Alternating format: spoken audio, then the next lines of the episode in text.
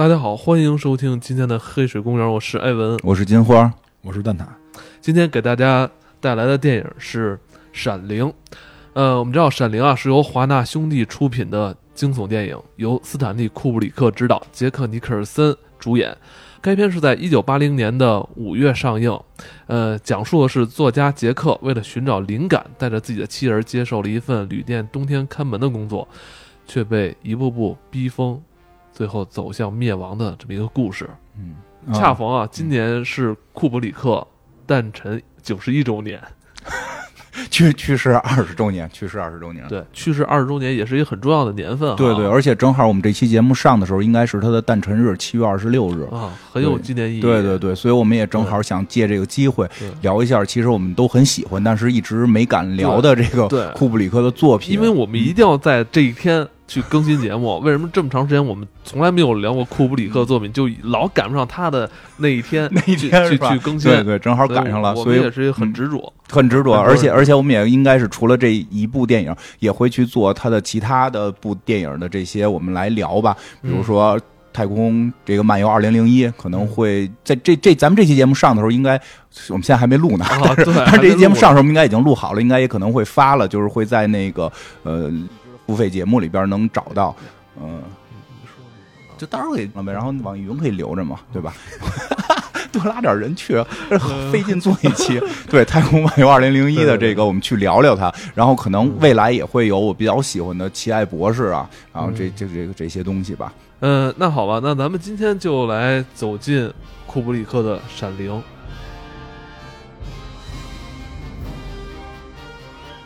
咱们讲，在当年那个文化氛围内，是当神一样崇拜的。就是说，这个电影有有一个级别叫大师啊，相当于什么有卓别林呀，然后什么黑这个黑泽明啊，然后还有什么那个希区柯克呀，都说。但是在这上头还有一个级别叫神，这只有一个人，酷神，对，库布里克是神，说他是跟上帝能唯一笑着看待人类的这。这种生物，他当时是是这么说的，是这个这个比较比较厉害，但确实是库布里克也挺厉害，因为可能我们像今天这个我们会聊聊《闪灵》，对吧？然后那个如果没有意外的话，实际上就是大家听到这期节目的时候，我们的那个付费节目应该也已经做好了关于我这个《太空二零零一》的《太空漫游二零零一》的是吧？没录，没录呢，怎么告诉人？肯所以肯定能录好，我们是这个计划，是这个计划，大家可以搜一下，大家可以搜一下，对吧？然后可以去这个。是搜一下这个库布里克的《太空漫游二零零一》，我们的这个这个怎么讲？聊聊吧，我不敢不敢说解读，不敢说解读，因为我看过很多的文章，像这个《太空漫游二零零一》关于对三分钟黑屏都解读出大概这个好几页纸，然后这个。闪灵也是，我有看有那种解读的朋友，开始不是有一些大风景图嘛？说这个这个风景的角度，相当于是上帝的角度，所以这个是代表了什么什么？这这，我们从看到第一张图的时候，我就已经感觉到了恐惧。就这这这个，就是没事，我我我信，因为就是我相信那个上帝跟库布里克聊天的时候，他在旁边呢，是吧？我这次的确是看到，呃，有人在分析这些画面啊，就是有一幅画面，呃，也是开场这场戏，就是一个。嗯，这是我操！我这突然词儿都没了，这叫什么来着？航拍啊，航拍一个风景嘛，是杰克带着一家人驱车前往这个山顶山顶酒店。嗯，说有一个画面，呃，天边有这个大片美丽的云彩，说这个云彩，嗯，很像库布里克的胡子。我也我也听说过。所以真的就是对库布里克的解读太多了，我们我们就是只敢说不敢说解读，我们就是聊聊我们的感受吧，行吧？真的我们解读不出来，从云彩里能看出库布里克。确实，确实，如果从这方面去想的话，我觉得可能呃可以解闷儿，解闷儿是吧？因因为这个就是我我提前先说一下，因为我。我虽然不算影评人啊，就是我看电影，我也经常会有自己想法。就是后来我的想法越来越多的时候，就是我想对某一个情节或者对某一个场景解读越来越多的时候，我往往会告诉自己，就是我是一个人。就是如果一个编剧或者一个导演，他带着特别复杂心情，就是说我这个镜头既要表现这个，又要表现那个，这片拍不下去，这不太可能能拍下去。我觉得你说有道理，我觉得你说有道理，一般的应该做，但库布里克可以。但是就是说，是这样，这编剧是史旺斯，对对，史蒂芬金。但是听说史蒂芬金因为这个片儿跟库布里克掰了，就是这事儿是这样，就是大师一般看别人都不顺眼。就是我明显还没到那层次，所以我看谁都好。我也看着都挺好。因为据说啊，那个库布里克在改编了史蒂芬金的原著之后，呃，史蒂芬金也看了这部成片儿，嗯，就非常不满意，就认为你给我的这个原著改编太多了，我的很多呃重要的一些剧情或描写啊，关包括影这个作品里的元素，你这全都没没展没展现，然后你还加了很多自己的这个东西在里边儿，然后据说是闹得很不愉快。呃，库布里克呢，也是在这个整个拍摄期间啊，好像有一阵儿有点神经质，经常是夜里三点给嗯史蒂芬金打电话，问他说，吓唬他吧。问不是问他说你你相不相信上帝？我觉得可能在这个库布里克嗯，在创作的过程中，呃，可能也是，呃，有点儿怎么说呢，太投入了吧？嗯，是这倒是，库布里克确实是一个，先大概聊一下库布里克，确实是一个比较完美的人，就是不是完美，是完美的就是追求完美的导演。这开始这词儿用错做不对，就是说他追求的画面什么都很完美，然后呢，这个是个这种很追求极致啊，所以很多这个。电影的这个后来导演都受到他的影响，我觉得这个人确实让当时我们觉得特别厉害的一个点在于，呃，像很多导演也好，或者电影人也好，他善于一个领域，在一个领域之内我是王，对吧？比如说卓别林，就是我不管是表现开心的，还是说表现什么社会阶层各种问题，我都是用喜剧的形式来表达。然后比如说希区柯克，一辈子就会拍一个类型，虽然这个类型的就是不是虽然就这个类型的拍的非常棒，就是这个悬疑，对吧？他成为大师，对吧？包括说像这个科波拉一辈子只拍一部电影，就是《星球大战》嘛。但是库布里克特别厉害的是，他拍的片子不多。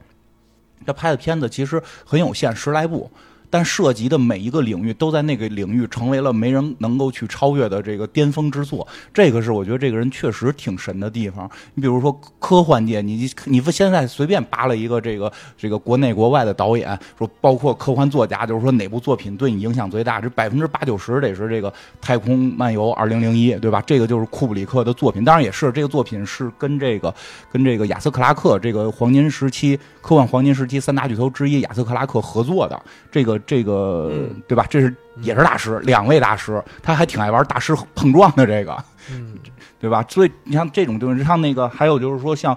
呃，战争片叫《全金属外壳》，嗯对吧？这个也是也也是成为巅峰。里边那个经典镜头就是就就是一个什么是有点中式还是什么，就是长官训那帮训那帮这个这个士兵，这个都称为不可逾越的经典。然后这个恐怖电影，当然这恐怖电影还特别有争议的，就是这个《闪灵》，好多人说吓得不行不行的，好多人看完之后说一点都不可怕。我我看完也不太觉得可怕，啊我我觉得好像像一个生活片儿。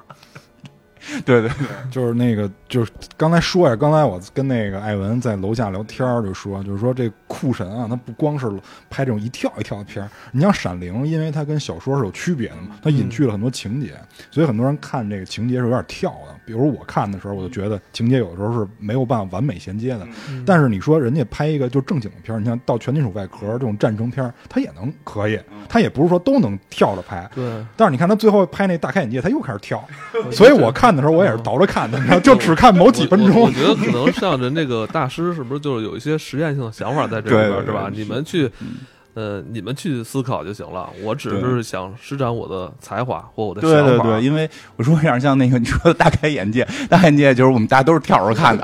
大开眼界，说实话是他最后一部电影拍完之后，他就很快就是去世，就去世了没几年，而且就是当时说口口碑不太好，好多人看不懂。但是但是拍那个片儿最逗的是说有两个人看懂了，这个事件只有两个人看懂了，就是片子的男女主角汤姆克鲁斯跟尼克尔基德曼，当时他们是夫妻，拍完就离了。就是那个实际上是讲一个跟夫妻之间、性之间有关的事儿。说拍完之后，这俩导 这这俩演员离掉了。但是确实是库布里克，我觉得他在导演方面挺厉害的一点就是控制演员。因为就今天你不是也说看那个尼克尔森那个，就确实尼克尔森这个演员太厉害。他在拍《闪灵》之前的一个那个他怎么进入状态，就是他会热身，然后那个库神会跟他讲解这样一个状态，然后尼克尔森会热身，他用一个非常癫狂的那种姿势去原地跑步，原地跑步，然后让自己进入那种疯癫的状态。然后就是在拍之前，他还模拟了一些就是看上去像精神疾病那样的，就张牙舞爪的动作，然后才开始去砍门。这时候砍门的时候，他已经让自己有那种就是就热身到那种呼哧带喘的感觉，所以他更好拿捏。关键他这有好几场戏啊，就是杰克尼克尔森就是发怒、嗯。这个生气这些戏，呃，据说 NG 了几十次，对。每每每次都要让他重新来演，而且有几段都是大段的台词，嗯加上这对。肢体动作，就是我觉得演员在重复这些表演的时候，对自己的别管是内心啊，还是自己这个嗯体力啊，都是一个可以说是一巨大消耗。对，我觉得像尼克尔森还挺壮的，就是他可能还消耗得起。就那个女演员，据说是嗯现场就崩了，现场就崩溃了，说就是说导演一直不光是让他不停的。重拍一个镜头，而且还就是说还辱骂他、侮辱他。侮辱他，让所有的这个剧组人员就就是孤立他，对对，说实际上最后说最后那个那个演员采访他的时候，他就觉得就是特别讨厌库布里克，他也觉得库布里克特别讨厌他。但后来得知，就是实际上库布里克是要让他进入那个精神状态，他可能没法像尼克尔森似的自己原地，就是尼克尔森方法派表演大师嘛，嗯人真自己能找那状态。那女的可能那个状态不容易找的时候，导演就用片场的很多手段激发她到了那个濒临崩溃的状态。所以你在看那个女的在整场戏里边演的就。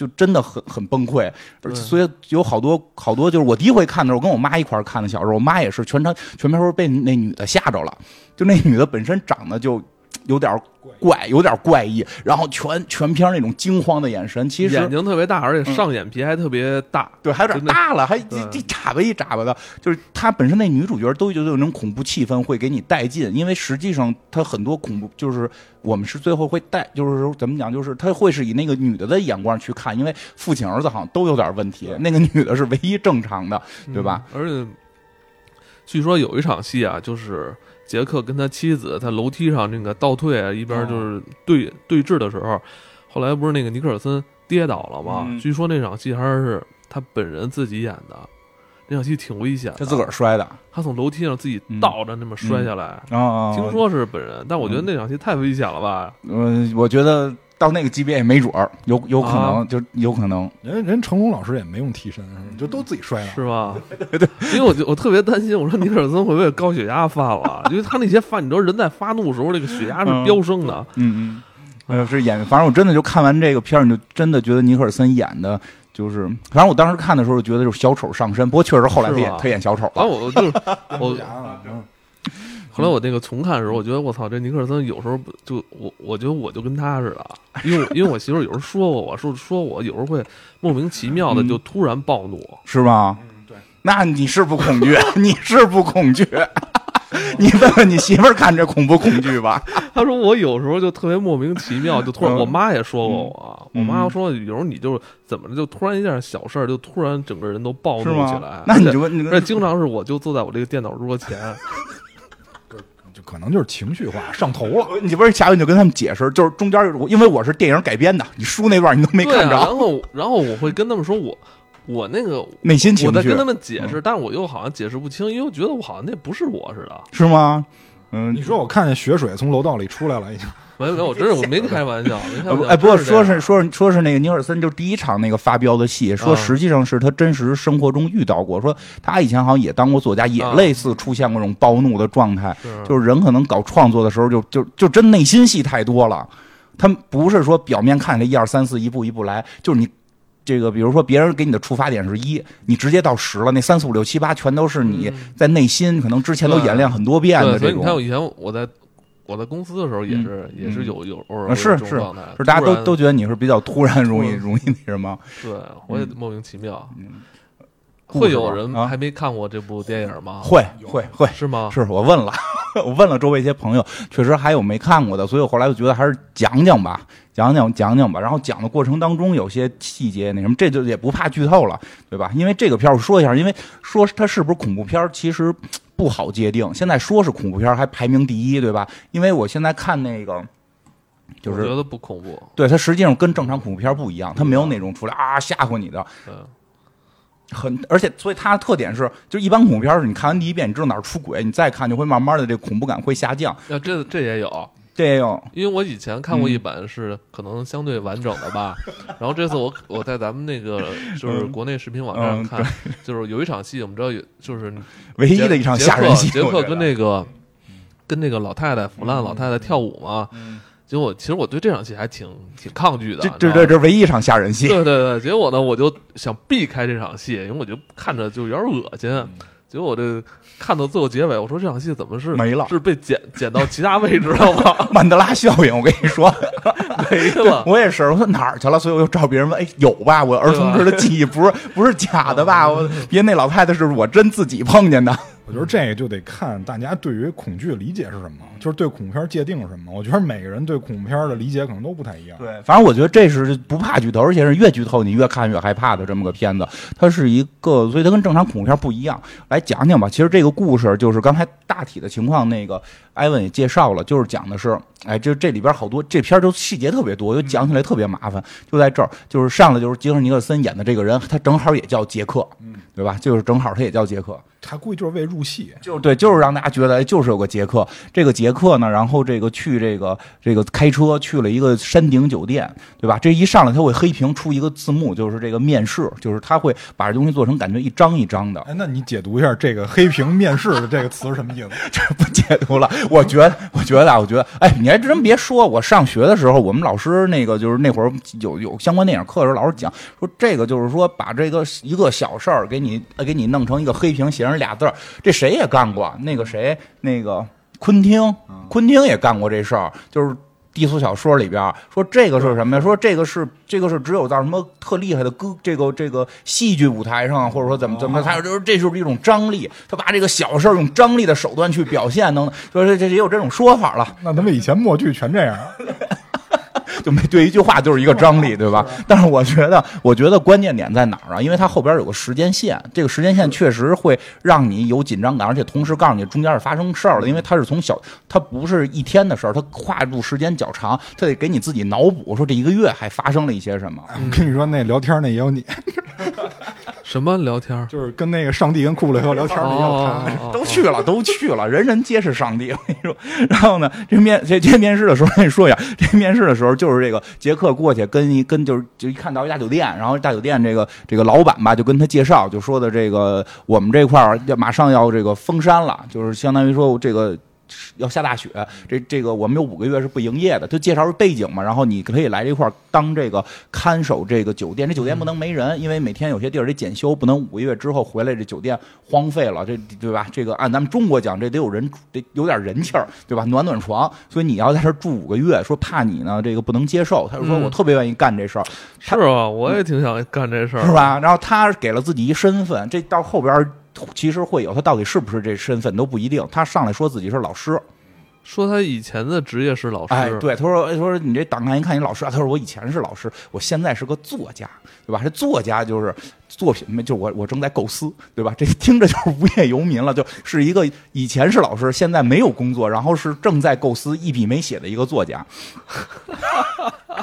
这很重要，这很这很重要。然后呢，其实就说到这儿的时候，这个这个老板说那太合适了，说说你孩就是你你你媳妇儿孩子说都没问题，嗯，那意思就是能住大酒店特别好了。然后他这个老板就说有个事儿，我估计给介绍工作人没告诉你吧，这中介肯定这事儿得隐瞒下来了。说这我们这儿闹鬼，就大概这意思啊，就是就是说我们这儿以前呀、没说闹鬼，就说以前十年前发生过一起惨啊案，惨案，说就是一个看门人，就是一个这个。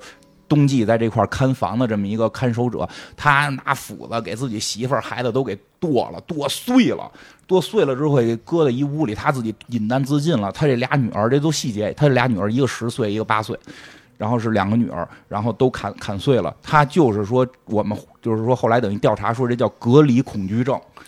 呃，也称幽闭恐惧症。对，就是说，一般我们说幽闭恐惧症，就是说在一小房间里，比如嗯电梯间呀、或者说这个地下，你可能得弯着腰，你被弄到一个很小空间，会有幽闭恐惧症。大部分人都有，就是强弱的问题。他说，但是呢，当周围你没有人的时候，你在这个大的空间里，你被隔离了。虽然这空间很大，你可以走，但你出不了，因为大雪会封山，你出不了这个嗯，大的酒店，你依然也是嗯被幽闭住了。你可能会有这个恐惧症，你能不能克服？呃，只要有网就 你说特别对，因为那会儿没网，包括没网络嘛。那会儿一个是没网络，一个是他那会儿有电话，后来这件事儿被断了嘛，对对如果对，如果有电话，可报电话粥呗，就对，或者打点什么那会儿艾薇儿语音电话聊个天儿什么的，是吧？？其实对，所以他这后边把这断了，他说但是当时还是有电话的，嗯他就说这个可能会有风险。哎，他这个杰克就特别想得到这个工作，说哎呦，那你可不知道，我媳妇儿就爱听鬼故事，啊那可得来，我们就想来。说那太好了，来吧。然后这时候镜头一转，拍他们家。对吧？这个这个爸爸就要接这个嗯去五个月这个这个活其实这猛一听，我们开始都觉得哇，真厉害，住这么好大酒店五个月，这不是个好事儿吗？就住着，你啥也不用干，就是说你下去看看锅炉坏没坏，对吧？然后这个有什么事儿你打电话，我们会会会来修的。这么简单事儿，五个月，然后还能在这儿写作，对吧？他说他要创作。这个时候他家里边，他上来他妈，就是这个孩，就是这个母亲，这个杰克演的等于是爸爸嘛。然后这个母亲就是长得本身就有点这个这个异于常人，天生异象，对吧？有有有一点惊悚的这个状态，但是说实实际上他给人的感觉是什么？就是他妈妈是一个神经比较脆弱的这么一个状态。就是第一场戏很普通的家庭妇女吧，应该会比我觉得会比普通家庭妇女精神还脆弱。敏感呃，对，敏感，她是一个很敏敏感的人嗯，他不是那种说的，咱们这一看这个呃就上街能扛二百斤大米的这种家庭妇女的这这这么一个状态啊，就是她特别脆弱跟敏感，但是后来还挺厉害的。他呢，就是他有一孩子，他这孩子就，啊，就说到孩子了，说突然有人敲门，好恐惧啊！谁呀？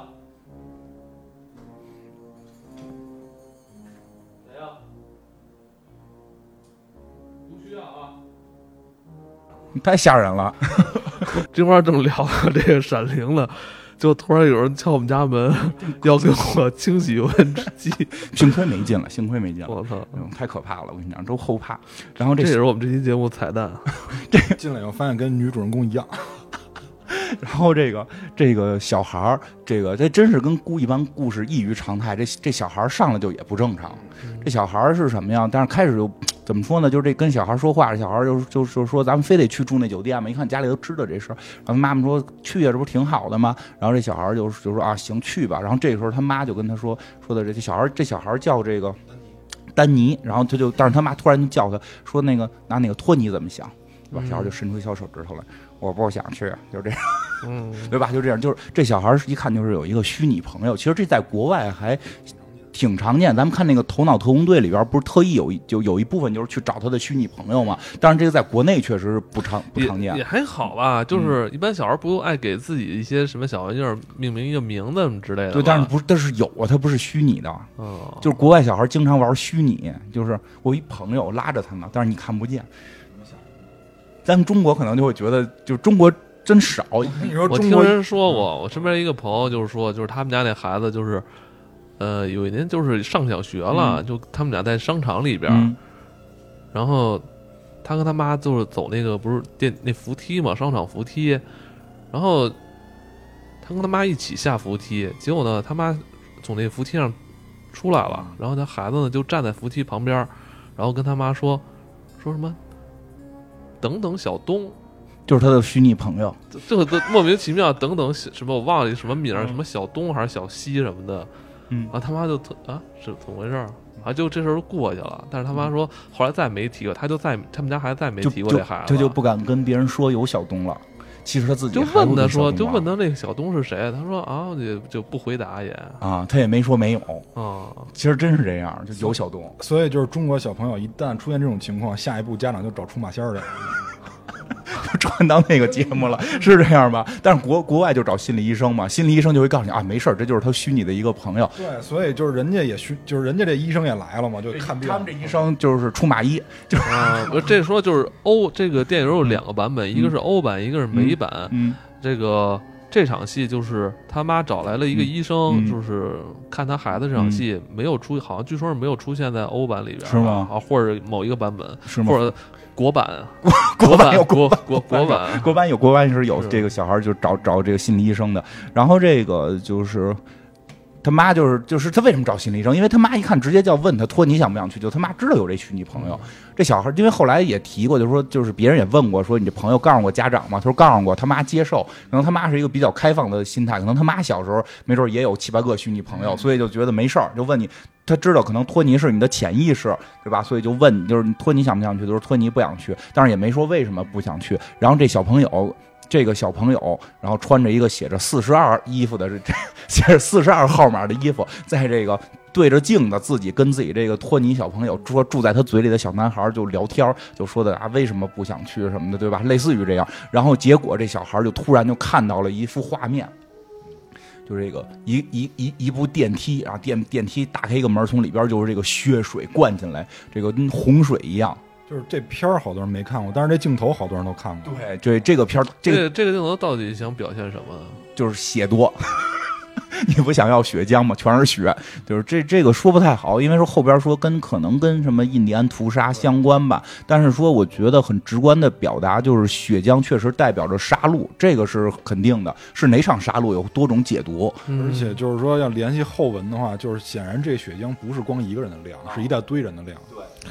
就是应该就是这屋子里，要不然传闻这家这个山顶酒店，它的呃修建的位置，呃的地基是之前埋葬了很多印第安人。对，这个后来会特意提到。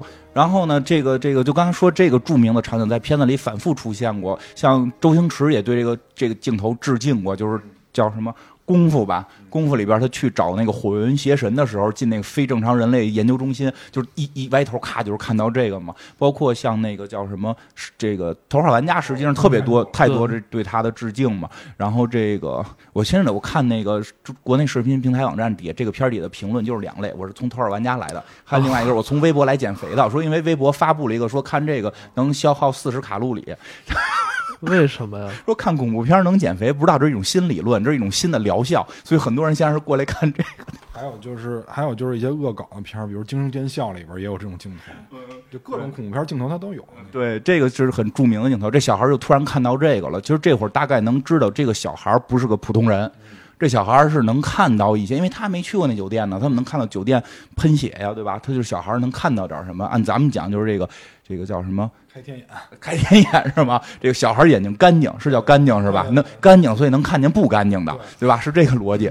然后这个结果就晕倒了，所以这母亲就把医生请来。所以这块还透露了一点特别重要的，就是这个医生就问这个他母亲，就是说这虚拟朋友的事儿什么时候出来的？因为心理医生得看你到底是什么原因导致的这个小朋友，就是这个。弄出一个住在嘴里的虚拟虚拟小孩嘛？这他妈妈就是说，说是一次意外。这次意外是什么脱臼？就是说他爸之前喝酒啊，喝多了，然后回家冲小孩撒撒欢耍脾气。小孩没做错什么，结果就把他胳膊给弄脱臼了。然后这从那之后，这小孩才有的这虚拟朋友。这明显是从心理学这个医生觉得，那这就是一个弥补性的这么一个创造这么一个朋友来弥补他内心的伤害嘛。对吧？看按这个说法，没有变成这个分裂里边那个人多重人格，这个小孩已经很健康了，对吧？但是这块就提到了他爸爸之前酗酒和有家暴和有家暴倾向，然后这这妈妈就说说的，当然这也是个好事儿，说因为从那之后老公就不喝酒了，对吧？就戒了五个月了，所以这事儿看来也不长。然后这个。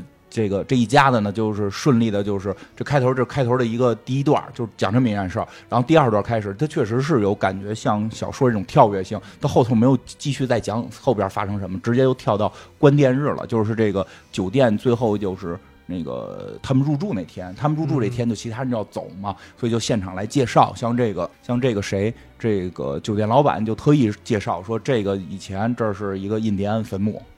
啊，据说啊，这是一个印第安坟墓，就我们这是建在这个印第安坟墓上边的。听着也不知道为什么他们能来，反正那意思这也不一定是真的，对吧？然后进屋之后说这装饰，你看那女的还说呢，哎，这些看着都像印第安装饰啊，这都是印第安的这个文化的一些装饰也在这里边。其实，嗯，这家酒店已经是有百年历史。对，说很多这个皇室啊、总统啊什么的富豪都住进来过，明星啊都住进来过。实际上，我觉得啊，就是这个。这块从这儿之后就有很多解读版本，说整个片子都是在对美国屠杀这个印第安人的这种揭露什么的。我觉得也或许有，对吧？但是我觉得至少不是很明显。但我觉得有一点确实能提到的感觉，因为美国确实是建立在一个屠杀印第安人的这么一个这件事儿上建立起来的，嗯因为那片大陆不是白人的，那片大陆是有人原住民的，是人印第安人的。他们从这个这个当年西班牙进来之后的屠杀，到后来美国建国，美国弄那个华盛顿啊，他们弄那个什么什么这个这个立立他们那个宪法什么的，说这些人权平等什么的，是不带印第安人的。说到了连给黑奴这个平平反的，就是就是打打就是这个推翻黑奴制度之后，他们依然在屠杀印第安人。就是美国，所以其实是有种虚伪性的。已经现在后来改成火鸡了嘛？对，后来现在已经没有多少印第安对人说杀的已经非常少，现在保护了，叫保护区嘛。现在是不杀了，但是说这个杀他们的这个杀屠杀印第安人的行为，而且是给奖金屠杀，就是你杀一个人就给给多少钱，杀一个人是给多少多多少金子的。说这美国完全是建立在好多人就说为什么美国能快速昌盛，是因为他把本地的人民全部杀光了，几乎，然后他占了一片很大的资源很好的领土，但是这件事儿被他们一直掩盖着。嗯对吧？它是有一种虚假的状态，而这个饭店就是盖在了这个印第安的这个坟墓之上。其实它可能象，我觉得啊，它象征着就是大概就是美国的一个状态。然后这一家子进去是一个典型的所谓的小中产阶级家庭，他应该不算中不算中产他比较他们家对还比较潦倒，相相对啊，相对潦倒一点，对，就是没没有特有钱嘛，就就是那么一个家庭的，就是美国是一个相对较穷的典型的家庭的状态。他他，我觉得这是一个影射吧，所以我觉得这是一个恐惧源的地方，就是这些是在你身边的，他他的最后不是最后又讲到不是真有鬼出来杀你，对吧？然后然后他们就住进去了，在这会儿这小孩儿在这屋子里瞎溜达的时候，就已经看到了这个双胞胎了。嗯有一双胞胎小女孩儿，啊，手拉手，然后一一微笑，扭头就走了，对吧？这小孩儿就就有点惊慌，然后这个时候，这个就有人把小孩儿带过来，就是让让他们认识了这个饭店的主厨。嗯结果这主厨呢就很神，这主厨跟这小孩聊着聊着，就叫这小孩外号。对对对，这块儿嗯，这个这个黑人角色也是全片唯一一个黑人角色啊，就是就是到结尾的地方也反正挺匪夷所思的。对对对，真是这片儿这点儿有点不不，就是我第一回看也对这黑人角色特别的摸不着头脑，就是对，而且在这场戏里边儿，这个黑人角色就跟这个咱们嗯戏里的这个小男孩儿，两人进行了一个很长的一段对话。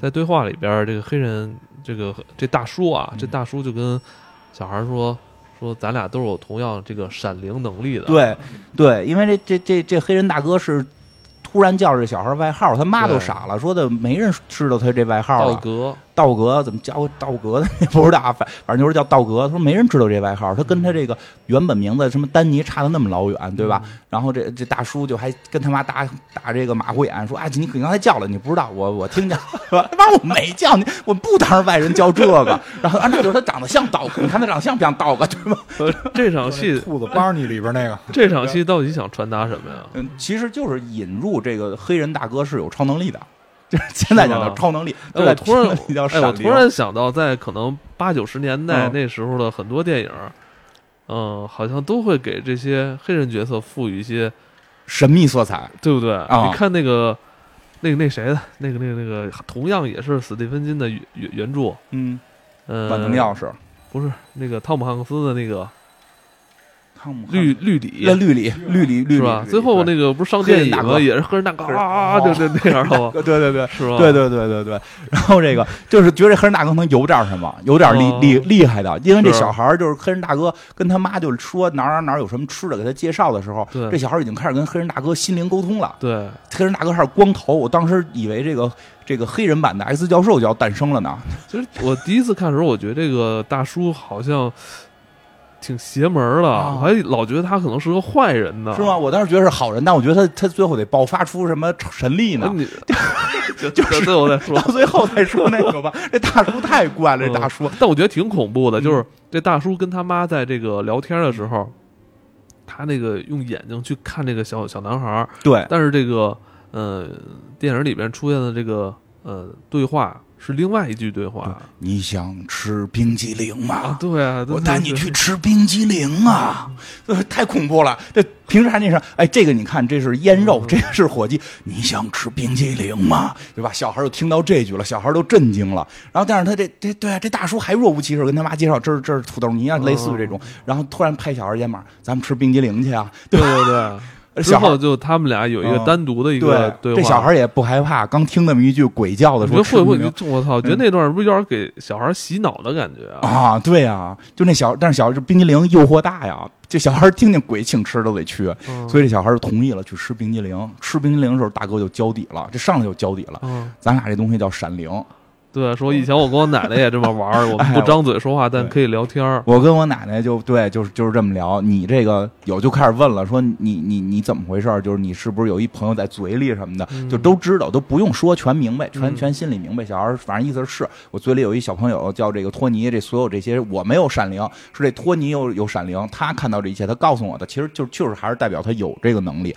然后呢，就是说他同时继续就就是说问了一问题，那这个二三七房间是怎么回事儿？嗯，就确实太跳哈、这故事到这块儿全是飞着，哪儿就出来二三七房间？之前一点儿伏笔没有，直接小孩就问，估计就是这个灵力太大，自己先知道了。是不是这种所谓的恐惧恐惧元素，就是就是这种非常跳跃的对话剧情传递出来，就让我觉得哎不明白不懂。对，有点儿，就是你一会儿讲它全是碎的，就是就是有时候我们第一回看完，你试图把它拼起来，你最后再一细琢磨，你就明白这是库布里克拍的，库布里克不会犯太低级的错误，啊，你会发现全是不连着的，全没联系。那这不是是不是就是所谓就说这这东西特怪，这人特怪，所以就会人就会对产生恐惧。我觉得是这，个因素，就是毫无信任感，最后全家互互相毫无信任感。嗯，这小孩就说，那就问这大爷说，这个那二三七房间是怎么回事？这对吧？这这里边有什么？嗯对吧？这大爷就就反正那意思，这里边以前发生过不好的事儿，但是二三七里什么都没有，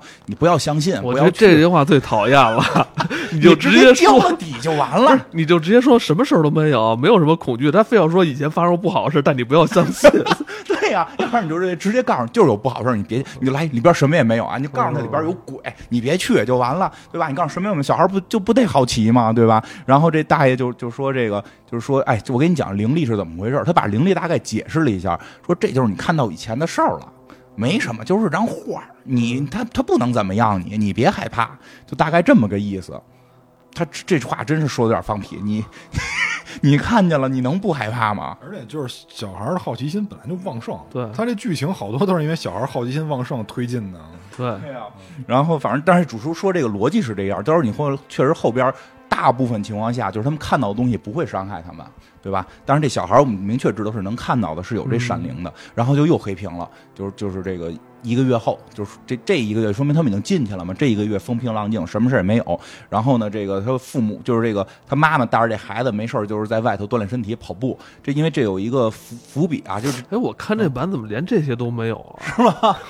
在进迷宫跑步嘛，这这是哦，这这有跑，这有这有不叫跑步，这叫玩儿，你就跑步。在这里头跑嘛，这是个伏笔，因为就是说他们这酒店外头有一大迷宫，嗯，是这个这个这迷宫是那个树做的那种迷宫，对吧？就是树林迷宫，他进去跑，所以这孩子认路，这孩子是能进去能出来，这是到最后能用上的，对吧我觉？得这点也挺奇怪。嗯本身你这个酒度假酒店在一个山那个荒山野岭，嗯然后你还在这荒山野岭里边，不说弄点什么喜庆的什么游乐设施，非得弄一迷宫，我操！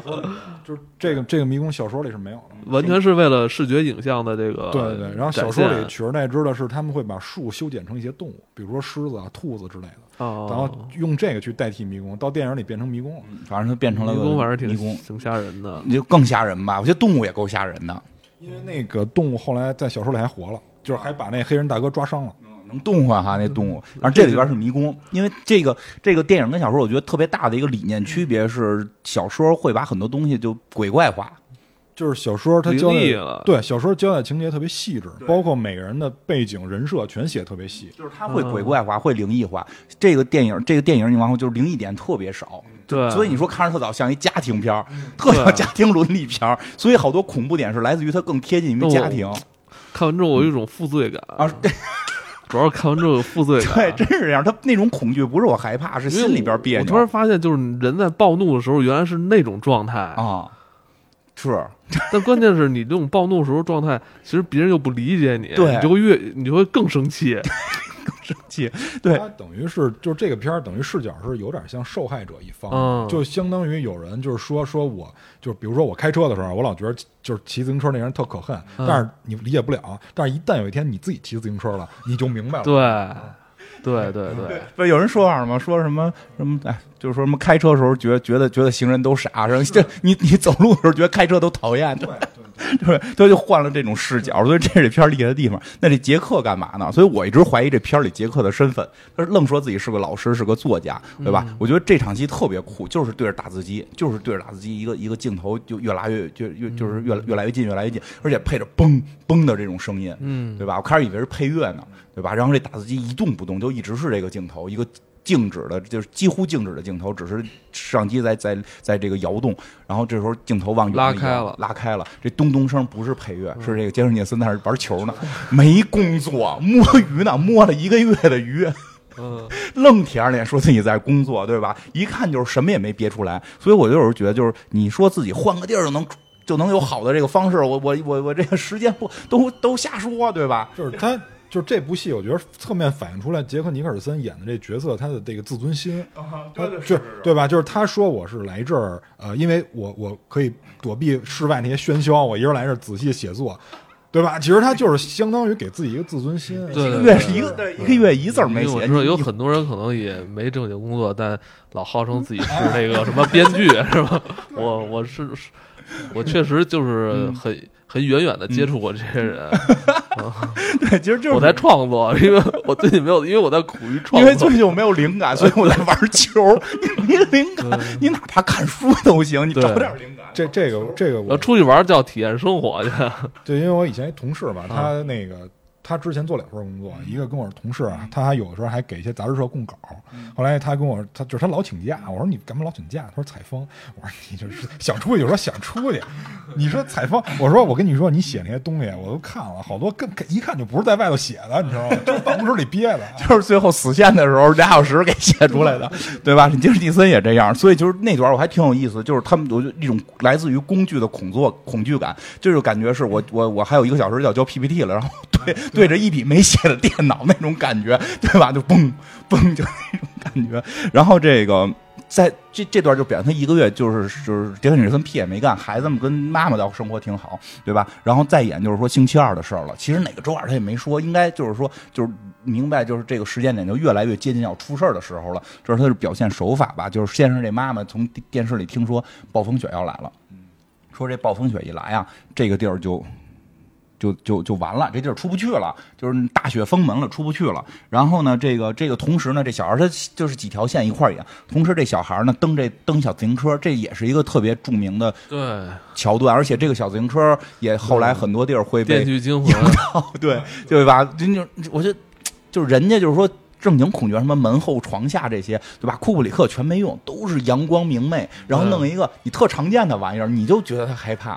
据说那场戏的特点是他那个拍摄是一个就是叫什么跟拍嘛，就是从那小孩屁股后头一直跟拍，嗯然后是用的当时最先进的设备嗯。我觉得特厉害的是他那镜头特别低，它不是一个正常人类镜因为因。为是这样，就是在这部片子的上映时期，上映时间是一九八零年，但应该拍摄应该是至少前一年啊。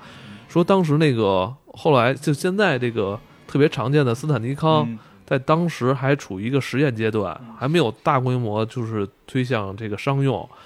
呃，库里克在这块儿特别执着，就是几次应该是要求这个设备进行改进，然后以满足于他在这场戏上的应用。因为这嗯整个、其实这场这整个这部作品里边有大量使用了斯坦尼康，嗯因为有很多这种。呃，算这个机位算平行这种平移，对对对它都是跟着跟着走的。如果我们知道，如果是你肩扛的话，机器很沉的，嗯会有这种晃动，所以这个作品算是早期，呃，大量尝试使用斯坦尼康这个设备。嗯，我觉得是对，是是这个技术上确实是做做是嗯当时应该是比较先进了。嗯，然后呢，再有就是我觉得它创意上边是在于这个低角度的嗯创意，因为其实我们一般看片都是一人高差不多这种角度去看，或者说你调高了这种或者怎么样，他这个就是这种跟拍，感觉你应该是一个观看者在小孩后边走，但是你特别低，你像一只狗，或者说像一个像一个更更低矮的这种动物，这种角度是很罕见的。就是我看的时候，我想了一特瘆的情景，啊就是一人爬着在后边儿，哦，没有人光是半拉脑壳在磕头，这这反正反正眉眉毛一下都截肢了，是吧？哎，真是挺那个脚那个就是嗯，这小三轮车咱们小孩玩过呢，对在胡对对，同里玩过，你也从来没觉过恐惧。是吧那？他这玩意儿给你弄成一恐惧的玩意儿对，而且就是说，还是说有一个啊，就是说他这个拍过好几场这小轮车，这小自行车在这屋里走，嗯说这屋里结构是来回变的。啊，对，特别奇怪，就是人说，呃，这小孩儿骑着骑着的镜头一一换一切，就变成其实是二楼的那个场景。对，说其说实际上，他这些恐惧感都是在潜意识里去影响你，你必须就是说对踏实下来看。包括说开始第一场去跟那个老板谈话的时候，后边那个玻璃是能看见后边树林嘛，号称应该是都看不见的，因为你拐进的时候，后边明显告诉你是电梯，就是很多这种细节。包括那个黑黑人大叔跟他嗯妈妈就是在交代说仓库里有什么啊吃的时候，嗯一进一出就旁边楼道里的那个摆设是。错位的，就明显进出那个门是一，就是好像是进来门跟出来门不是一门，不是一门儿。对，而且是主要是他妈在里边说了一句，说这地儿跟迷宫一样，特意说这么一句。然后他那个黑人大哥，对，然后黑人大哥还说一句，说就是，哎，你反正你大部分都用不着，你也甭甭管甭看哦，你就用你自个儿用那点儿就完了。其实这事儿吧，生活中都常见，有时候自自己也会莫名其妙对一个可能不熟悉的场景会有这种疑问。啊、我觉得有点儿就是他，我我我就是瞎瞎猜，他可能因为人做梦特别有这种常态，嗯，他可能是是不是库库布里克采用了这种方式，反正就是小孩蹬自行车这段，确实这个角度挺，而且就是他老拐弯儿，你拐弯都是大死角，也不知道恐怖，就是让你不爽的点，就是不看心里别扭的点，就是它有几就是九十度转弯，每回转这个。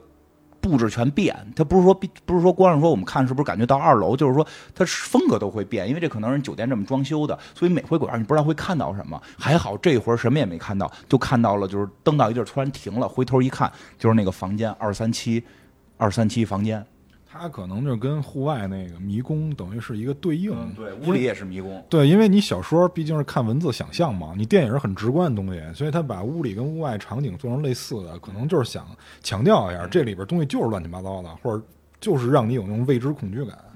然后呢，还好这回小朋友没进，那二三七房间关着门呢，看了看，然后想进，一看门锁着呢，就就没没进去，对吧？然后呢，这个时候他妈妈就是说过去告诉他爸爸说暴风雪要来了，他爸爸就窜了。嗯，对吧？对，对于他妈妈来讲，确实有些阴。你来解释一下他为什么错？就是你神经病啊！我在我在我在创作，你跟我说什么暴风雪要来？你这个暴风雪要来跟我创作有什么关系啊？我在工作，你知不知道啊？很重要，我只有几个月时间了，我现在还没有写出来。只有四个月，一个字儿没写呢。我我觉得他演应该也演的不错。我觉得你可以演，你跟我说什么暴风雪？暴风雪跟我创作有什么关系？你不要来我这工作的地方，好不好？只要我在打字，你就不要来，我在工作。嗯，对，反正就是这个。气死我了！别生气，别生气，后头还有你更生气的呢，对吧？妈妈就 妈妈就吓跑了，妈，对对，我妈就吓跑了。确实吓跑了。吓跑之后，他妈就但其实我这时候特别悔恨，为什么你没有理解我？我生气是在于你没有理解我。但关键在于你是你是对对对着打字机玩球的，我跟你说，我跟我其实特理解他那个，但其实我有段时间是站在妈妈那个角度去理解这事儿的。哦为什么呀？就是以前搞对象的时候会有这种情况，但哦我但是我其实是妈妈那个身份，你是妈妈那身份，我被吼了。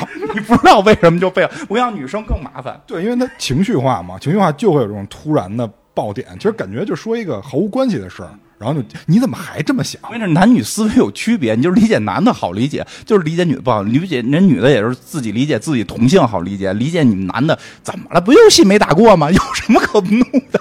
你玩一天游戏，你告诉你工作呢？工作人做真的是在工作，好不好？对吧？就是这男女之别，这个，然后这个 哪儿了？然后对，这妈妈没辙了，妈妈得自己解决问题吧。妈妈就是说想。这个暴风雪已经来了嘛？这个这这时间就推进暴风雪来了，结果就看电话能不能往外打，结果发现电话坏了。其实这就开始切断，切断对外界的来源了。还但是还有一个来源，外界来源是可以用那个无线电。我觉得这个是什么呀？这无线电这种设置，它就是为了让整个这个房子完全隔离。他把这个设置得得说明白，别到时候最后有影评人说：“哎呦，无线电你都不知道，肯定还有无线电呢，对吧？”所以他就说还有无线电，对吧？现在看就人别说有没有网络，那那会儿没这设备，他那会儿有无线电，所以他妈妈就发现无线电还能使，跟人外头沟通了一下。但是后来很快这无线电也不能使了，这不能使，后后头会聊到。然后这个。这时候这个房子就开始要跟外头隔绝了。然后这个小孩也呢，就是在这个蹬自行车的时候看到了这个双胞胎，双胞也看到了双胞胎被剁。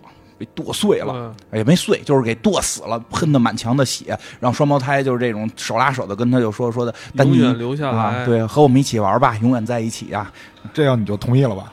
我 不要瞎说八道，就是至少十八岁，不是我，我就是说异性啊，就跟你差不多大那种异性嘛。差不多大也看看长相吧，就是 这个。然后呢，这个这个，对，其实我我不得不说，咱们看《聊斋》长大的，对不对？什么小倩呀、啊小青啊，不是事儿。没没事，这一会儿再说，因为我觉得他爸跟他儿子有的时候处理问题方式挺像的。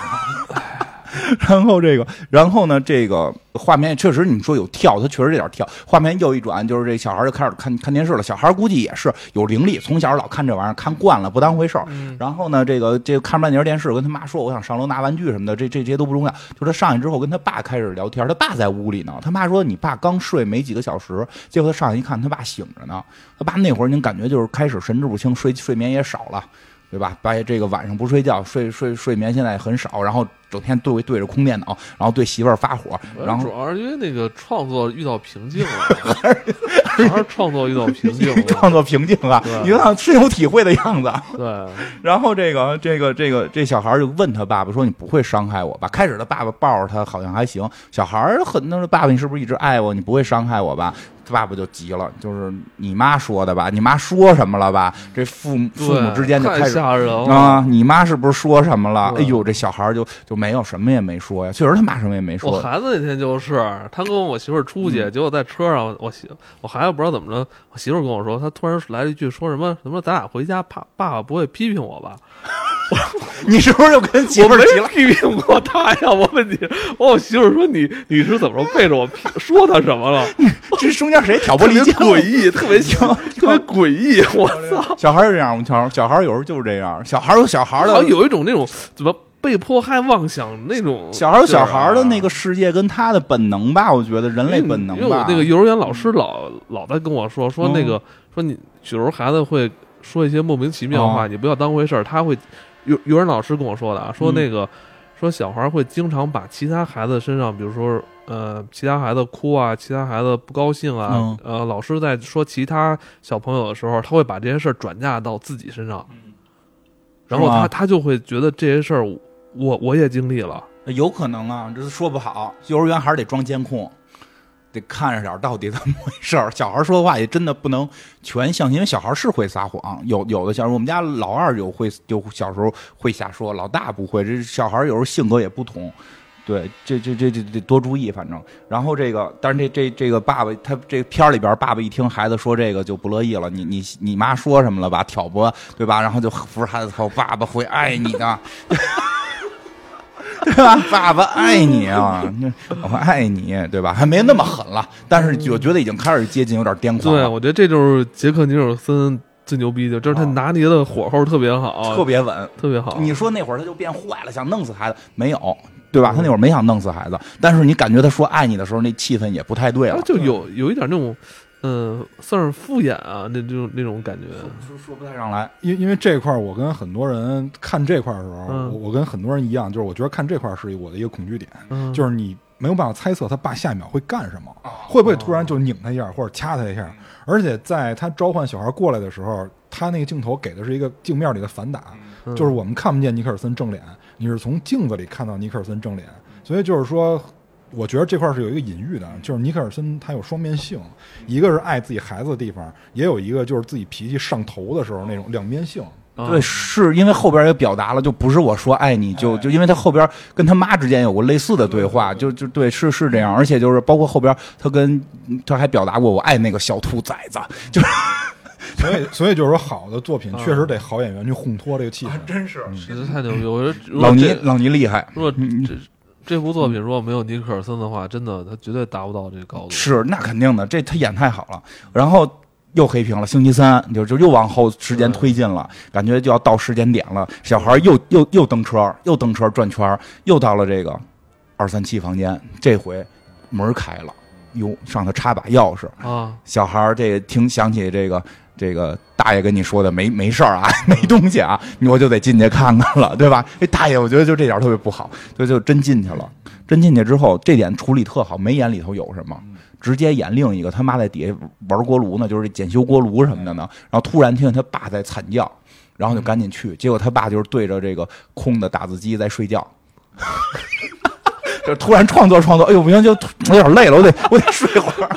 然后呢，就在这个地毯上做了个梦，嗯，然后就做了个噩梦，梦见家里出了点事儿，然后就在这儿惨叫，然后他妈赶紧给他弄醒了。那会儿他爸还挺诚实，说梦见什么了，说我我做了一特别可怕的梦，我这辈子最可怕的梦，我梦见我把你们都杀了，剁剁剁碎了什么的。说不光是把你们杀了，还做成一片一片的。他妈一听这就害怕了，别看是两口子，没有亲戚关系，对吧？有有血缘关系都不一定有多近呢，这这。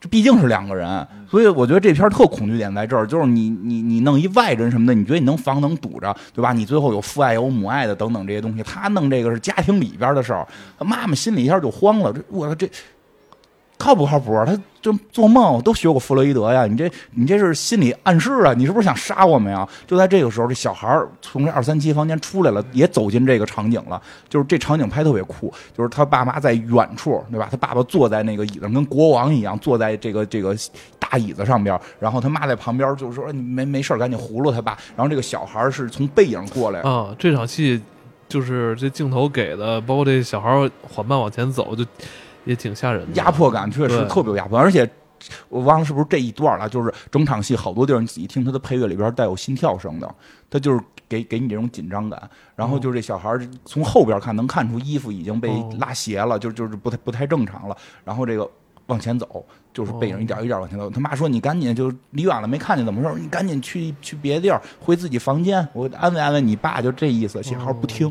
继续缓慢往前走，一句话也不说，就是。我觉得这这会儿他妈就有点，我这老公梦见把我跟儿子都杀了，这儿子现在感觉，儿子以前嘴里可有小朋友，对吧？但是现在感觉上了身了，是吗？这这么一句话不行，慢慢走。我跟你说，这整个这全片儿啊，就在欺这儿子跟跟他跟他爱人全在欺负他，我感觉 对，就是这么回事儿。轮着班儿了，你你爸 吓唬我，你也吓唬轮着班，，俩人这会儿一块儿吓唬，这会儿他妈就赶紧跑过来了。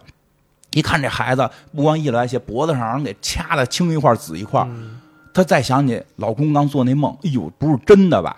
嗯，这之间就有隔阂了。这其实这肯定不是她老公掐，她老公那会儿正做梦呢，对吧？正正做梦，梦里掐，这梦里给掐死掐的吗？难道是？你这也不可能啊！这这会儿母亲不知道，一下就指责老公，就骂老公，还骂脏话，就是你你你这什么什么什么养的，你这你这这你伤害我孩子，我跟我跟你势不两立，就类似于这样，对吧？这这儿子面前，妈妈马上就能跟丈夫反了。嗯杰克尼森都傻了，我干我干嘛了？我就做一梦，我干我，你就看对吧？一句话没说，那镜头愤怒，但是又又没没法表达。我感觉就是原先愤怒，我知道我我愤怒说什么，这会儿都不是，因为我没犯事儿啊，对吧？嗯就是就是太我觉得太生活了，真是太生活了，是吧生活 太疑惑嘛，而且他还疑惑，特疑惑怎特别疑？惑。你看金金花一看就经常也遇到这种问题，是吧？很疑惑，我怎么了？疑惑怎么了？我挨骂了。我刚回家，我刚下班回家，你们跟我说这些，跟我有什么关系啊？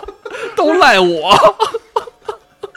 所以说，所以这片好多恐惧点是来自于生活，它不是是真片子吓人。然后这个他爸爸就就是他妈抱着孩子走了，哦他爸很迷茫，我什么破玩意儿？这叫什么生活呀？这叫什么家庭啊？我怎么了？我是创作呢，没创作出来，我做一噩梦，我还这会儿有一细节，在旁边是已经那稿纸是有厚度的，而且上面是有字儿的。对已经已经有点东西了，对吧？我那我我刚我这正创作呢，我就做做了一噩梦，然后你我群你你不应该安慰我吗？对吧？家是我养的，你有工作吗？对，就是这心态，你有工作吗？家是我养的，我找这份工作，你住大房子不是我现在让让你住的，你你是不是特生活化吧？那，结果你现在你现在我是难受，那孩子怎么了？你就信那孩子不信我的，对不对？我你这都是肺腑之言。我没有，我没 你你都是肺腑之言。我没这些事儿，对我嗯我没这事儿，我都站在孩子角度，有时候体会过，你知道吗？就就这爸爸就这么想的，这爸爸就生气了，就开始在这个大大楼里溜达，进了一个叫金色大厅的，就是就是这个这个宴会厅，哎，进了这宴会厅了。宴会厅里边什么都没有，而且之前也交代过，这宴会厅里边原来有酒，然后这个说他们这个封店的时候，酒都会撤撤撤没，因为这样的话，这个因为酒很贵。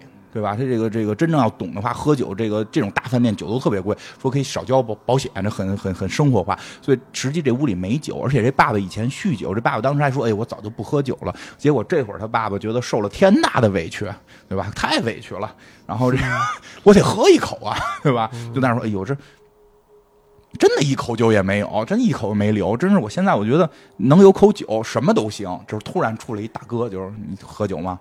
对吧？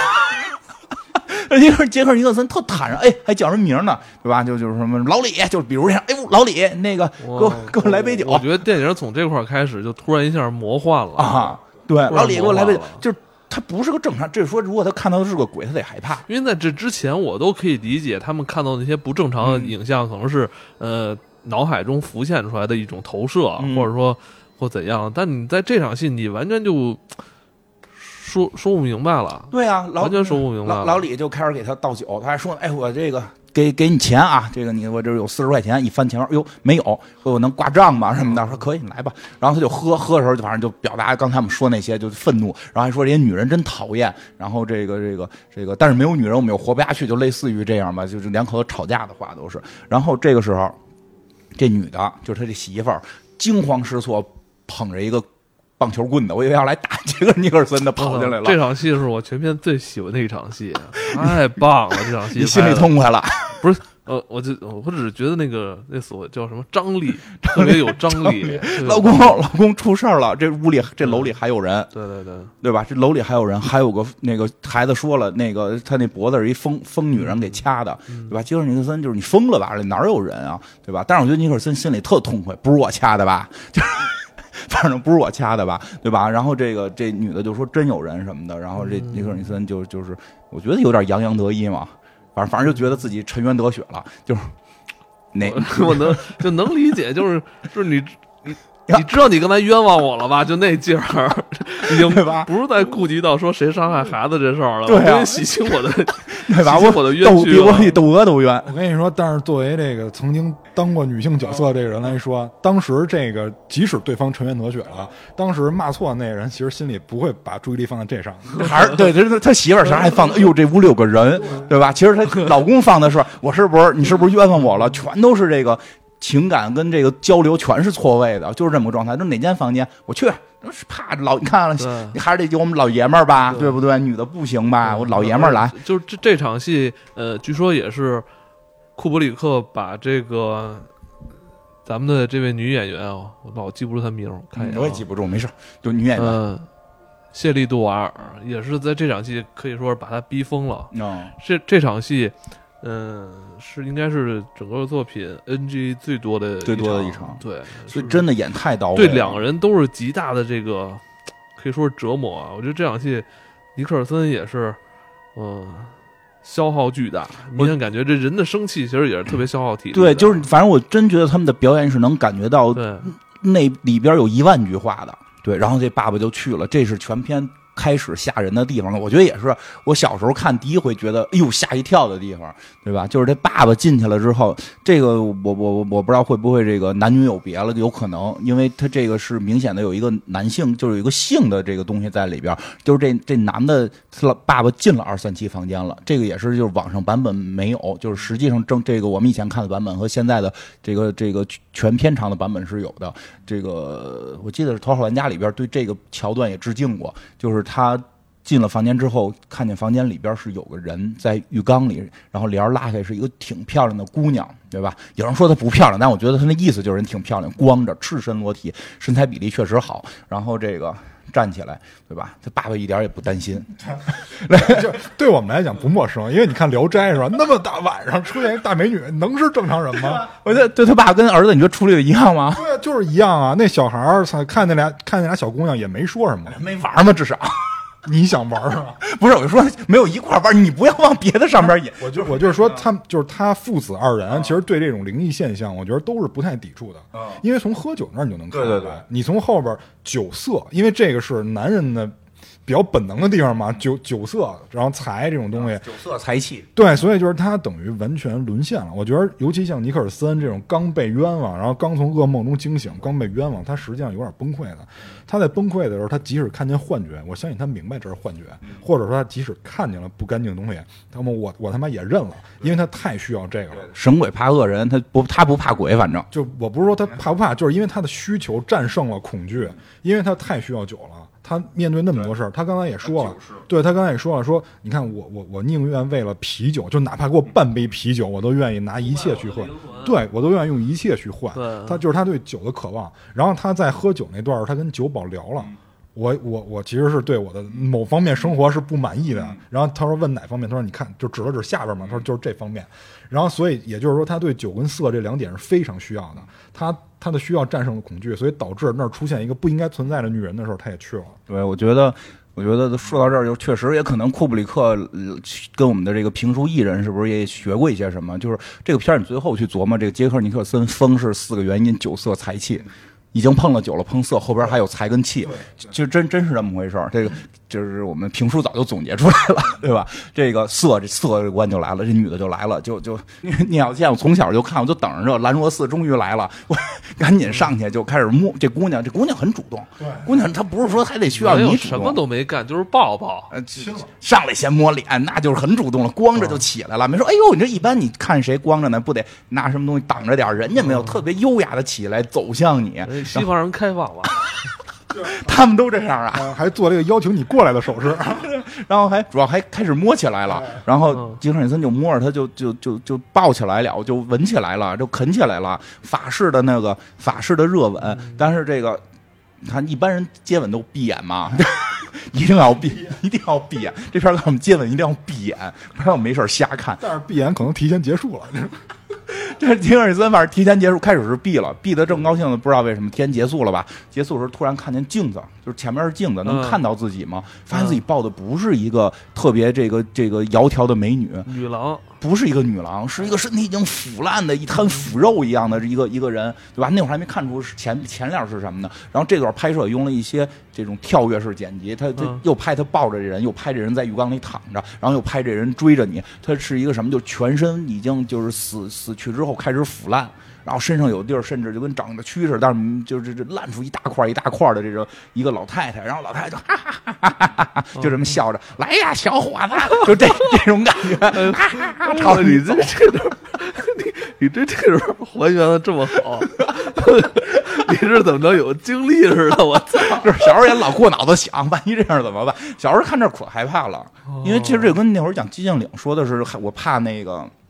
我怕那 我我我我怕那个什么那女护士似的，她会有一个性的扭曲在里边，就是你对这东西又恐惧又可怕，对吧？你这你你爱的还不是灵魂，你爱的是肉体。那谁对我爱的是肉体，灵魂如果好，那那是那是更好。但是肉体，我是很直白，我我我先愉悦自己眼睛，对吧？这个吉尔森这回吓着了，你看看都是鬼，漂亮鬼你就不害怕。弄一个弄一老妖精你害怕，来一个来一个这个聂聂聂小倩你高兴，来一个什么黑山老妖婆你就恐惧。这男人啊，哎，真是怎么怎么说来的？男人没一个好东西。这个杰尔尼森就害怕，倒退而出就跑掉了，回家了，就回就就是就是回到他这个他们这个员工宿舍吧，就回到他媳妇面前了。哎，这点很神奇。你回来你得说这真闹鬼，咱们上去打鬼吧。回说没人，里头没有人。他估计想等那个没变成丑鬼之前再来一下。哎，我看网上有些朋友进行这块自己一些想法解读啊，就是说，嗯，是两个人格，嗯，说说他这时候好像是他另外一个人格出现了。哦，没我我没想这么多，我想的是什么呀？就是还原生活啊。能说这事儿不能提，不是这这事儿我就还有说就是他为什么儿子这么小就就是说有这个。是不是所谓什么这个分裂第二人格？说说他跟他爸是有同样的毛病。嗯，他他就是闪灵功能遗传了，是吧？这个是因为之前那个大老黑不是说吗？他祖母也有，明显闪灵是在一个家族里能遗传，是吧？他反正看到这儿的时候，你一定我觉得坏多少能知道，儿子跟爸爸都会跟闪灵就是都有这个能力，然后都有闪灵能力，都能看到一些过去的或者一些所谓的不干净的东西。而且这个，我我觉得这块儿是史蒂芬老师老用的梗。你看他在《迷雾》里边也用到了这个，就是他在《迷雾》小说里边那男主人公可是跟那个女的睡觉了的，就跟那个在超市里那女的是睡觉了的。对他特他别也也不敢提这事儿，特别喜欢玩这个外遇这梗，哎，啊对，他也不敢提。你看这个尼克尔森，即使跟鬼有那么一段，有有那么几分钟他也不敢提。就是他把男人那恐惧点挖的我太透了。对，史史蒂芬金的和这个史蒂芬金在这个怎么说创作家庭成员这个这个这个特特写的时候，就是呃沉迷于这个酒精，嗯然后有外遇，啊，然后有一点点这个家暴倾向，对但是长期以来呃活活在这个对于某一次家暴的悔恨之中，嗯嗯嗯，就是曾经的一次这个脾气没控制住，对吧？钱一般也都不是特别有钱的人，这就是还是靠这个酒色财气，真真是这样。我觉得他主要是影射大部分男性，因为大部分男性很多他没有那种就是经常家暴那种倾向，他只是偶尔。对。然后大部分男人又都会悔恨，就是大部分男人多少是有点良心的，嗯他又会悔恨，所以就这来回折磨他。对，就是折磨，这就叫折磨。我我我直接我变成那冯远征那演那角色，那就不折磨了。可能就其实那也悔恨，那人自己每回完了也悔恨，但那就不是普通人可能就不那是一好代入种病了，。那是完全一种病。那个是普通人代入不了，就是史蒂芬塑造这些形象都是普通人能代入。他是这他第一次家暴就是说什么孩子弄地弄脏了，我蹬他胳膊，我不小心给蹬脱环的，我使劲儿大了，我不是诚心哐哐冯远征那是纯属的一个一种病症，对对对，所以就是你说这个，他这种这种这种开始家暴倾向比较轻微的，他会被带入。对，然后真真的就是这么说呢，我觉得啊，他们回去没跟媳妇儿说，他里边就是这是我我跟鬼弄那么一下，对吧？万一我带他见鬼，鬼说怎么办呀？鬼跟他说跟鬼说，哎呦，我刚才他跟我还亲我呢，对吧？我媳妇儿在跟我闹离婚怎么办呀？因为之前他不也说了吗？说虽然这些都满足不了，但是女人你又不能。没有他，你得靠他，他得给我做饭呢，对吧？咱咱不是说男权男权，但是这片子是确实是在这种嗯，文化背景下去哎，对，演的。还有一处我嗯后来再看的时候，觉得有点奇怪，嗯就是你看他孩子那头发色儿，嗯，嗯，再看他妈的头发色儿，还有他爸的头发色儿，好像不像是不随不像是一个一家子，家子了。那就不知道了。这往后没说。然后就是就是说酒色酒色过了，马马上问题就来了，就是就是财，对吧？他这媳妇儿就说：“咱们走吧。”这地儿嗯甭管怎么说闹鬼，以前对吧？咱们走人吧。嗯一下就爆了，就就不走人。你想过我工作吗？我这哦签合同了，知道吗？我啊我还得挣钱呢。你每回你都耽误我事业，我怎么能睡觉呢？我还要完成我的工作。而且这会儿提到了，他就说，如果我们走，我回去能干嘛？我就是个修车工，我就是能当农民。其实你发现他之前老师不一定是个真身份，嗯，呃，小说里是真身份，而且这个电影里边也提了，就是他之前那些文章卷子，其实他等于是有备课的，所以就是他之前这老师身份是确定的。但是小说里还提一细节，一会儿说。嗯，反正我觉得就是到这会儿，你看着他回去不能过太好。他说他就能当哦修车工，当什么这个这个这个普通农民，还是需要钱。说白了，嗯就是你现在让我挣不着钱，我钱这关就过不去，对吧？然后这回可好，这回走了就又去那金色大厅了。就知道那儿有酒了，对吧？上回他媳妇儿去的时候，媳妇儿可没看见酒保，也没看见他拿着酒，没准都就是说那都是他只有自己他看到。然后这回又去，就不是只有酒保了，就出来一群人了，然后他一下就变成一个二十这个一九二几年的时候这么一个犬马声色的一个这个大舞会，就是上流，上流。上而哎，对，是这样，这很重要。而且明显感觉大家对他好，还都认识认识认识上来鞠躬，啊对吧？点头还都微微点头。啊然后那个仆就是叫什么那个接待接待员，门口接待员先给他鞠躬，什么什么先生您来了，啊，有有身份了。啊对吧？？我真能感觉到，就是我在家里受这么多气，你看到这儿，有认同感，到这儿，对吧？大家都都是都是都是我我什么人？你看这不知道吗？所以就是尼克尔森你这样长得就有点像陈佩斯，就是这个。就因为他理发了。那个尼克尔森在这电影里最开心的两场戏，就全在全在金色大厅，对全在这里。对而且他是真的在开心的笑，绝对不是那种伪装的那种，嗯就不是那种疼孩子时候那种伪装的笑，是真的开心。开心打打心里开花了，对吧？然后先是跟酒保说喝酒，这回我带钱了，这有一细节，酒保说你不用给给钱，说那谁谁就是怎么怎么还免费了？他说就是说这个酒店出了。而且这里边它英文词儿用的是那个叫什么 house，说这个 on house，说这个人家那个习惯用语的意思就是指的是店家在出钱，但实际上在这儿应该是双关，就是这个房子在出钱，就是慢慢会觉得这个房子是有问题的，这个房子是是有灵力的，对吧？这房子是在出钱请你喝这杯酒，然后结果拿着这酒正美呢，被另外一个侍者给撞了，撞了一身酒，然后这侍者带他去这个厕所帮他擦，结果在这会儿这侍者就说，就是说出自己的名字，一听哟，你这不就是这杰克尼森，这你这不就是当初给自己孩子这个这个这个媳妇儿都剁了的那个、哦那个看门人嘛？就开始跟他聊，这段聊的匪夷所思。呃，这块儿呃，这块儿大家可以那个仔细看一下，就是当你当杰克戳穿这个事儿之后，两个人有一个非常尴尬的三秒，就是俩人什么话都没说。对，就整个这段匪夷所思。那段有一三秒钟有一个停顿，就俩人对对视，然后谁都没说话哎，。你不是那谁，你不你不你不是那谁，那个你把你媳妇跟孩子，没没我我不知道，没有啊，就是特尴尬，不是我呀，我不知道，我还得再往后一点儿。是？吗？就啊，就突然那个就是侍者那个服务员嗯。转换身份的时候，在之前有一三秒停顿。啊，就是你说是开始教唆他的时候吗？啊，对，啊，对对，反正就是你说这个是他那会儿嗯。就是开始那个侍者还特卑微嘛，嗯。就你说那三秒完之后一下就变了，啊，就变成就开始教他了，对，就说的你你你知不知道这个？就是你才是这个店的这个看守员，他说的是你一直都是 you always 而且你一直都是我不是，你一直都是这个店的看守员，就是这个店看店的，知道吗？是你，不是我。然后那个是还是怎么说？说我一直在这儿，反正意思是我是侍者。说你孩子现在要带另一个人来，对吧？要带那个一个黑黑人，对吧？还用了那个 N 打头的词，对吧？说你要带你孩子要把别人引进来。你得管管，你这意思你得管管这事儿。哎呦，这杰克尼森说这个我这孩子有点任性什么的，那你 咱这天聊的真他妈能聊，他妈聊。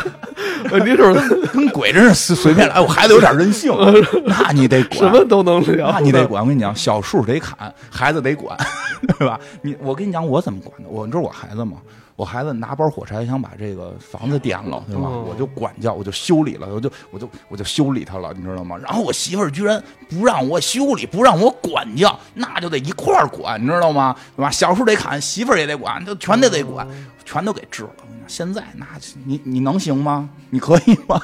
我说你放心，我能行，就把尼尔尼克森给洗脑了，说你现在就是对孩子太太怂，你还得厉害点儿，对吧？这里边就没明确说是怎么管的，意思一直在，你得狠起来。我操！我觉得那侍者演那个特牛逼，就是他那个特平静说的，对然后用特平静的语气说狠话，对而且他说的很多都是那种就是在黑帮片里经常说的。对，关键他这个 correct，说这个我纠正了他，就短时间啊，就是换了一下这个身份哎，对对对对，就是其实这个鬼灵可能也有两个面孔，呃，对 我要进入他的身体需要时间，是不是？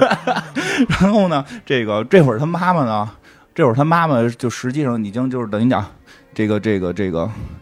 呃，他爸不是跑了吗？喝酒去了吗？他他他妈妈就是家里想，这这那我自己走呗，对吧？想我怎么走，我能用那个无线电去联系，我能够开雪地车走，对吧？然后带孩子走，但这会儿发现他孩子已经不正常了，孩子说话就就都是这样了，那个叫叫什么？我只道格托尼，我是托尼什么什么太太，对吧？就一直是这样，他就就是他原来那人格没了，全是托尼了。但是他妈妈就这也是，孩子我得带着他走啊，对吧？都欺负他妈，啊，就他妈特别惨。我跟你说，我我妈第一次看的时候都吓哭了。是不是啊我妈说这不就是我吗我妈？看的时候就是带入那女的，她说你跟你爸跟你你你爸跟你 就你爸你天天天欺负我啊，你爸也跟我厉害，你也跟我嚷你嚷，天天跟我不是你天天跟我这儿这个神神叨叨的，啊，你天天说你这儿不舒服那儿不好的，你这儿这儿这儿不高兴那儿不痛快，你多痛苦啊。是他妈让呃他们给自行车起名儿。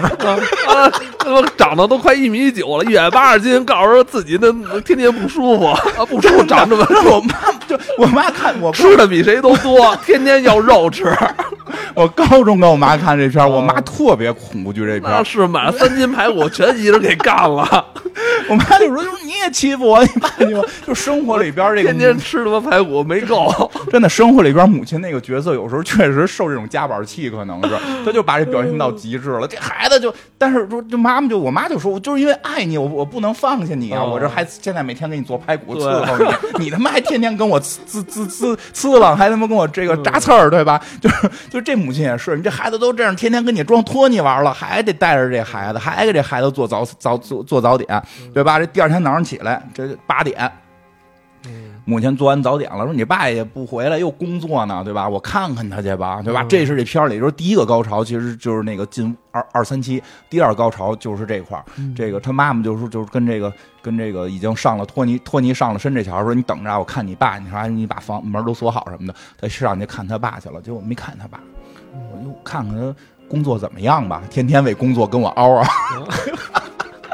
天天说我打扰他灵感了，我看看他写什么了，我看看他看看他写什么了，对吧？上边就写了就是好多字儿，但是都是一句话不停翻译的重复。翻译过来，我这次又特意找人翻译了一下。嗯，怎么说？老工作不娱乐，让杰克看起来蠢蠢的。听着挺干净啊。就是就是 all all all work no play，、嗯然后什么 make Jack dog boy，就是、嗯就是木讷，就是 dog 就是木讷那种。傻傻对吧？傻波一，傻 boy 嘛，这看中英文结合这句特别好。傻波一老老干活不玩，让杰克看起来像个傻波一。对，没错，你看是中英文结合特这，我就就是我看到那句话，我觉得哎呦，这中英文要结合，这就特别到位，对吧？像个傻波傻波一，然后一看这。纸这个打字机上面是这个，看看它旁边写的是什么吧。哎呦，旁边写的也，而且旁边那写的巨恐怖的点在哪儿啊？就是它一页一页翻，看你写的是什么。它不是说就这一行话不停的重复，是你远了看真像篇文章，有分段儿还有的一看是让引用了一段儿，还对吧？一看这引用这段上下全都是这个，所有文字都是用它组成的，但看起来离远了看是一段一段，还有这个什么对话，还有这个摘要，然后再往后翻的时候，有时候就开始跟那种就是。就那种什么有那种写那种网络写那种什么一个字儿俩字儿仨字儿四个字儿，就是对吧？就是那个单词越来越长，越来越长，越来越长，但都是一句话，然后还组成各种形状。据说那个是是库布里克那个导演的秘书写了仨月打出来的。而且他那最关键的是，他诚心加入了很多笔误，比如说 A L L，他多打了几个 L，然后那个 boy 是 B O Y 嘛，然后因为 Y 跟 T 离得很接近，他还打成了 B O T 这个，因为那是真是人打的，所以就是他，但是这种笔误你就导致感觉是这个人他就是想这么打，对，这是更真实的。他不是说这个，就是说有鬼变出一堆纸来，他这一天在那儿踏踏踏踏摁这个呢，哦，您就干这个呢，对吧？您那怎么着？你侮辱我们的创作吗？这是我的创作。人举例说那摩天大楼拍那楼拍了一多小时还获奖了呢，八个小时，八个小时，我记得我我媳妇儿就老说我说我每次看你就戴一耳机，然后那个界面开的是一游戏。不是你还说你在工作？你不懂，你不懂艺术不是不是？我我我跟他解释，我解释说我是两个事儿一起干的，我是背景在听，我前界面我还得干点别的，因为我可能以后要聊这个。啊，对，哎，我跟你讲，这是一特好的借口，我有时候都能自己说服自己。哎，现在玩游戏的时候，我们可以以后可以做期节目。但是反正杰克，你看，但是咱们这就对，咱们这又工作又娱乐了。对啊，杰克就是只工作没娱乐，他变成了一个傻波一，他那打字机没法切小窗口，哎，就他是正看着呢，越看越恐惧，越看越恐惧。因为你真觉得你回到现实里，你要是说看一人说自己天天工作，工作俩月，然后写的全是一句话，反复写，而且变着这种格式的写，你是绝对觉得这人脑子有问题。这个时候又这个没准真发布出版出去这这畅销呢，还没准儿，但是人去找这边彩蛋，说他一共打错了多少处。但其实，呃，这个虽然是呃几百页的这这一句话里边，其中有一句不是这句话，一定要，找到它。我我看到的时候我也是想到说，你看你把那些笔误连起来，比如这多一个 A，我们把这 A 提出来，那多一个 T，你把这 T 出来，你把所有笔误提出来，是另一个故事。还有藏头诗，一定要找到它。没准这个他没准真能出版 对，所以这女的当时没理解这个杰克高深的思维，艺术。这这段解读，这段解读我们过度了啊。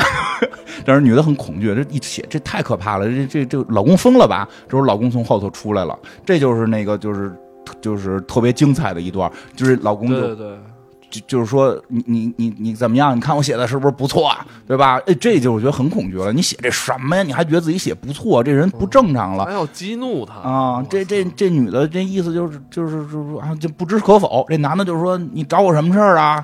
对不对？我忘了啊！你什么就忘忘了？你来，你忘了你来，那我得跟你聊聊了，对不对？哎，你看听着都特有生活、啊。对对，说这场戏，这场戏是整个作品我觉得最棒的一场戏。对，这据说也是嗯呃 NG 了几十次啊。嗯说对说那个反正是让那个尼克尔森也是挺疲惫的嗯这场戏。我觉得他的那个每一次表演，肢体啊，还有他的语言啊、情绪、动作、表情，嗯都是一气呵成。但是拍了很多次，对说这挺猎人拍那么多次，最后还是关键是最后那那最后那下还是周周过去了，楼梯上周过去，据说是他本人周的，周那么多次，那不知道了，那那可能是真累了，那 是真累累了。倒下了。晕晕的就可能是昏厥了。也是打打那么多夜，打那么多夜挺累的。然后这个就就在开始逼这女的说：“那咱们聊聊这孩子的事儿吧。然后这夫妻打架一上孩子，我跟你讲就有意思了。这真真是你这孩子怎么回事儿？对，随谁对吧？怎么为什么考试不好？你怎么教育的？对？婆婆为什么跟我不是一省啊 对？反正这意思，比如说这孩子怎么回事？就说这孩子我带他看病去什么的，我可能带就开始抓这种错的。什么叫可能？对吧？你肯不肯定？不肯定你说什么？什么叫不一定？怎么什么都不一定？你有什么是一定的？对吧？就谁这么说过你吧？我哎呦，真的，所以我看特恐就在这儿，就真的是怎么又不一定？你有一件事是一定的吗？什么事儿能一定？我我你我你跟你爸越来越像了。然后这个。这个这这这这女的就就是说那个那意思就是你你离我远点儿就就是女的已经看他就觉得疯了嘛，就开始搪塞他了。这时候就是这这男的就开始在逼着他，这女的上一楼梯倒着走，然后这男的就越越来越往前，那意思你别害怕，我不会家暴的，我不是这种家暴的人，我只想把你的脑袋打碎。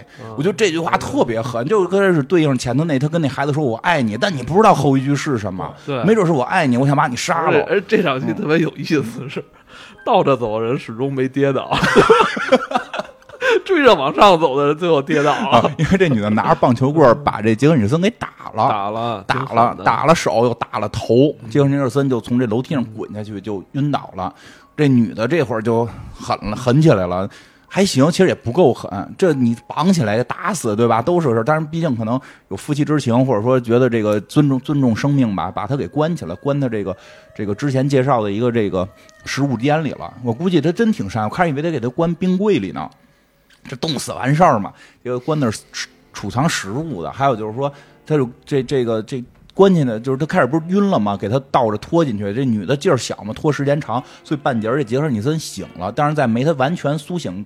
过来就给他关到这房间里了，所以这个刚关完门，他就彻底醒过来了。这时候他腿也被打瘸了，这杰克就顶着门就跟这女的就是说，那意思就是你你放我出去，这个那个的。然后开始又狠，后来又开始装怂，说我受伤了，我需要医生等等。这女的在外头就真崩了，就就哭，然后就说说的我现在要走，然后我要带着孩子走，然后我会回去之后再带医生来，然后来治你什么的。这意思就是对吧？现在这屋里先吃吧，反正有吃的，反正有吃的，你你哦吃一年你都吃不完嘛。然后这杰克逊森就开始乐了，这段拍的特狠，就是他是那个脑袋顶着门，然后这个摄像头是从底下往上拍的，从底下往上拍，拍到的是一个这个这个朝下对倾视倾因为在视这么一个因为在花絮里边儿专门。呃，还把这段花絮收进去了。当时是库布里克特意自己躺下来，哎去试镜，是很找这个吓人镜头，嗯，很吓人。杰克尼森确实演的好，他从这种厉害又变到这个变变到这个开狡猾，然后狡猾之后又开始求饶，然后那边一一一那边一说我就是要走，就开始就癫狂，又笑说你走你走一看看，你走得了吗？对不对？你看看你的那个无线电能不能使，你的那个汽你的那个雪地车能不能开？嗯他之前都给人拆了，多坏。然后这女的一看，哎呦，这不行了，这走不了了，怎么办？对吧？这个这个时候呢，就是讲到这儿就岔开一下，这前头还有条线，就是这个一直没提这大厨子黑人怎么回事儿对吧？因为这女的等于是僵在这儿了，她已经彻底走不了了，所以这个又必须得有外力来帮助她了。这外力就是我觉得这是整个作品的一个瑕疵。啊这老黑，这老黑 老黑回去是一个特别没道理的事儿。哎，咱们再想想那会儿咱们做那个叫什么阿拉丁神灯那个、啊那个那个叫什么那个魔法师，不是跟这大哥一样吗？啊就是全在路上。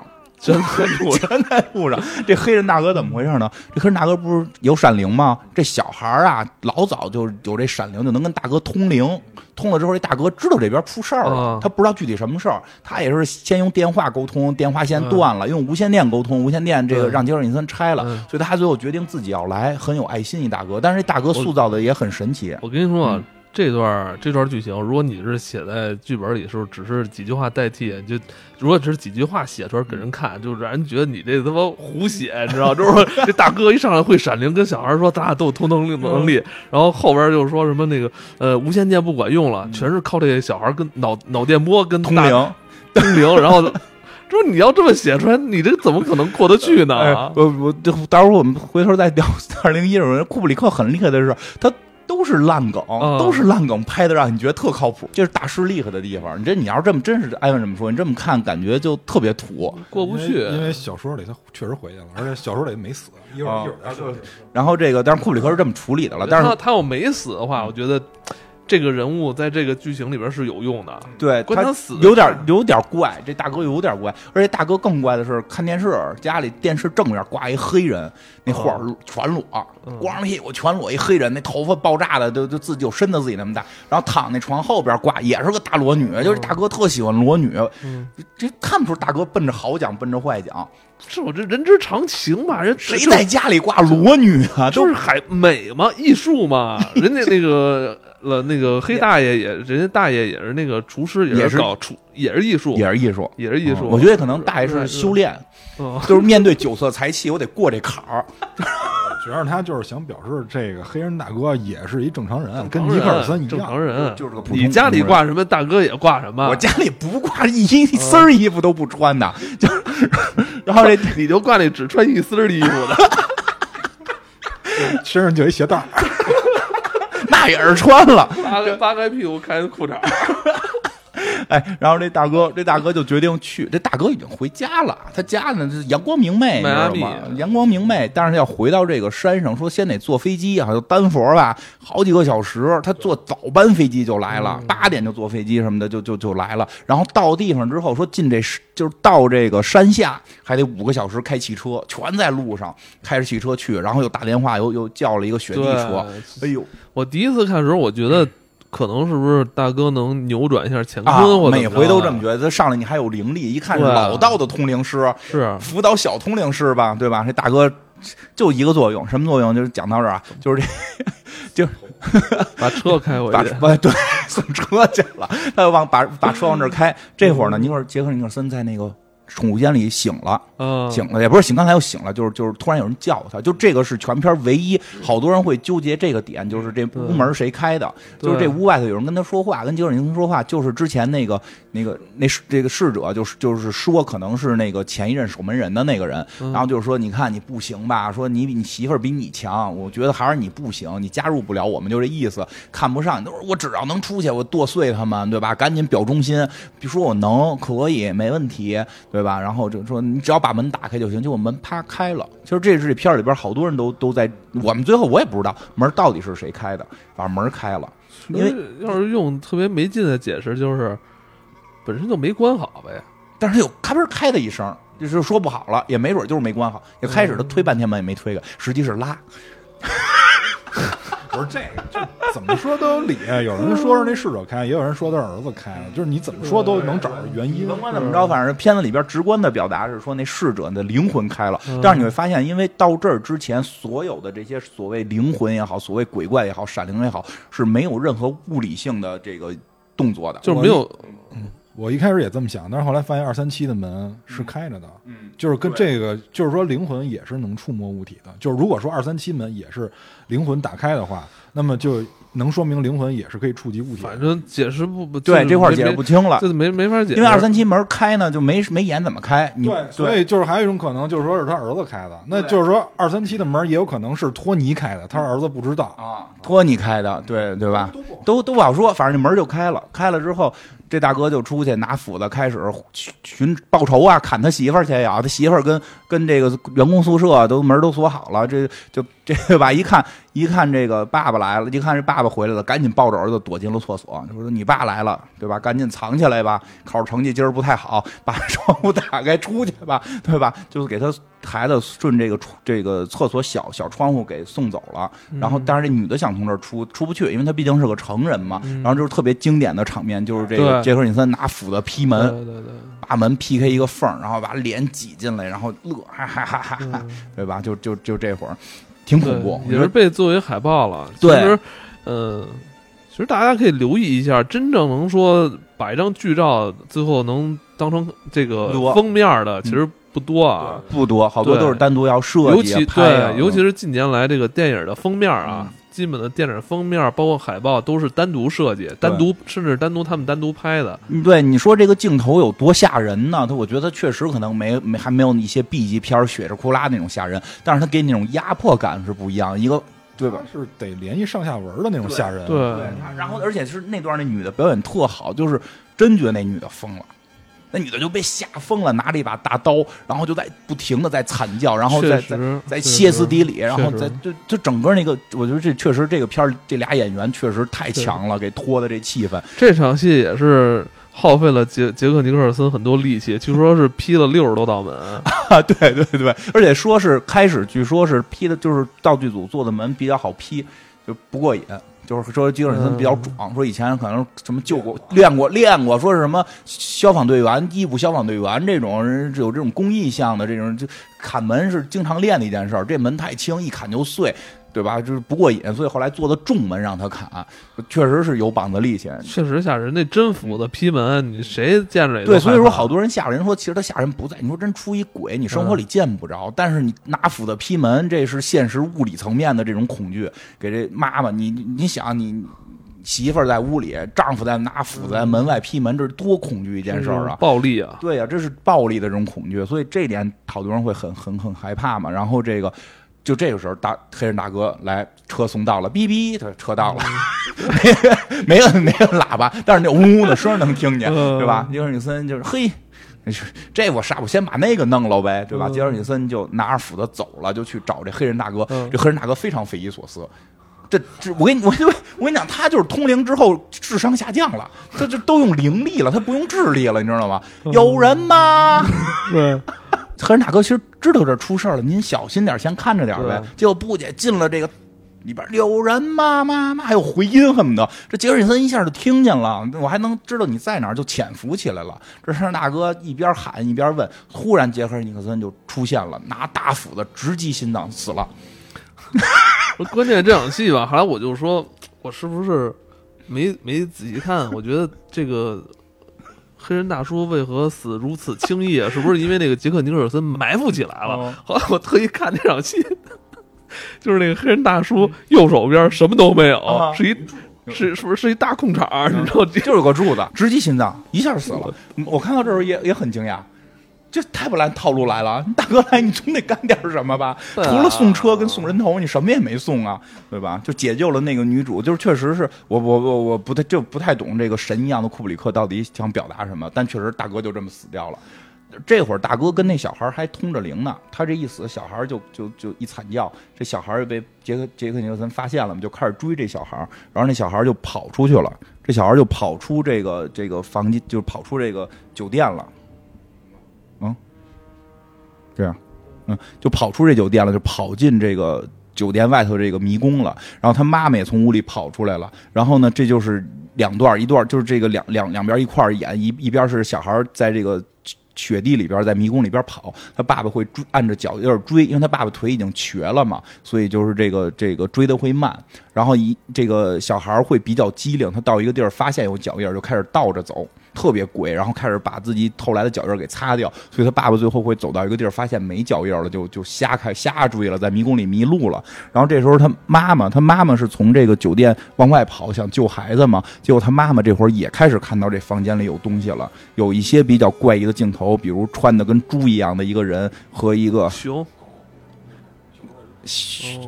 熊狗人，就是 不是就跟《大唐公园》住住熊人嘛，这对吧？熊熊狗人跟一个跟呃不猪狗人跟一个猪狗人，一个猪狗人跪在这个这个床前，对吧？一个一个看着一个这个白发苍苍的一个老绅士坐在床上，对吧？大家可以想一下这个姿势，然后两个人突然直起身来去看这个女主，对吧？这很很诡异。然后这女主也看到这个血水，然后从电梯里出现，还看到有人脑袋上劈这个被斧子劈了什么的，就她就也开始看到很多怪异的东西，比如什么蜘蛛网啊、骷髅啊，就就这样。但是这个其实我觉得女主是不是这会儿就女主这会儿也开始有闪灵，也有闪灵了，什么都能看到了，然后开天眼的感觉啊，也开天眼了，然后就冲出去了。最后，最后他就还是冲出去，冲出去之后，看到他孩子从迷宫里跑出来，俩人就上了车就跑掉了。然后他杰克尼克森这个这个父亲的角色就冻死了，在故事里冻死了。最后一个镜头是关键冻最后冻死的那个形象有点囧，啊，这四个牙，嗯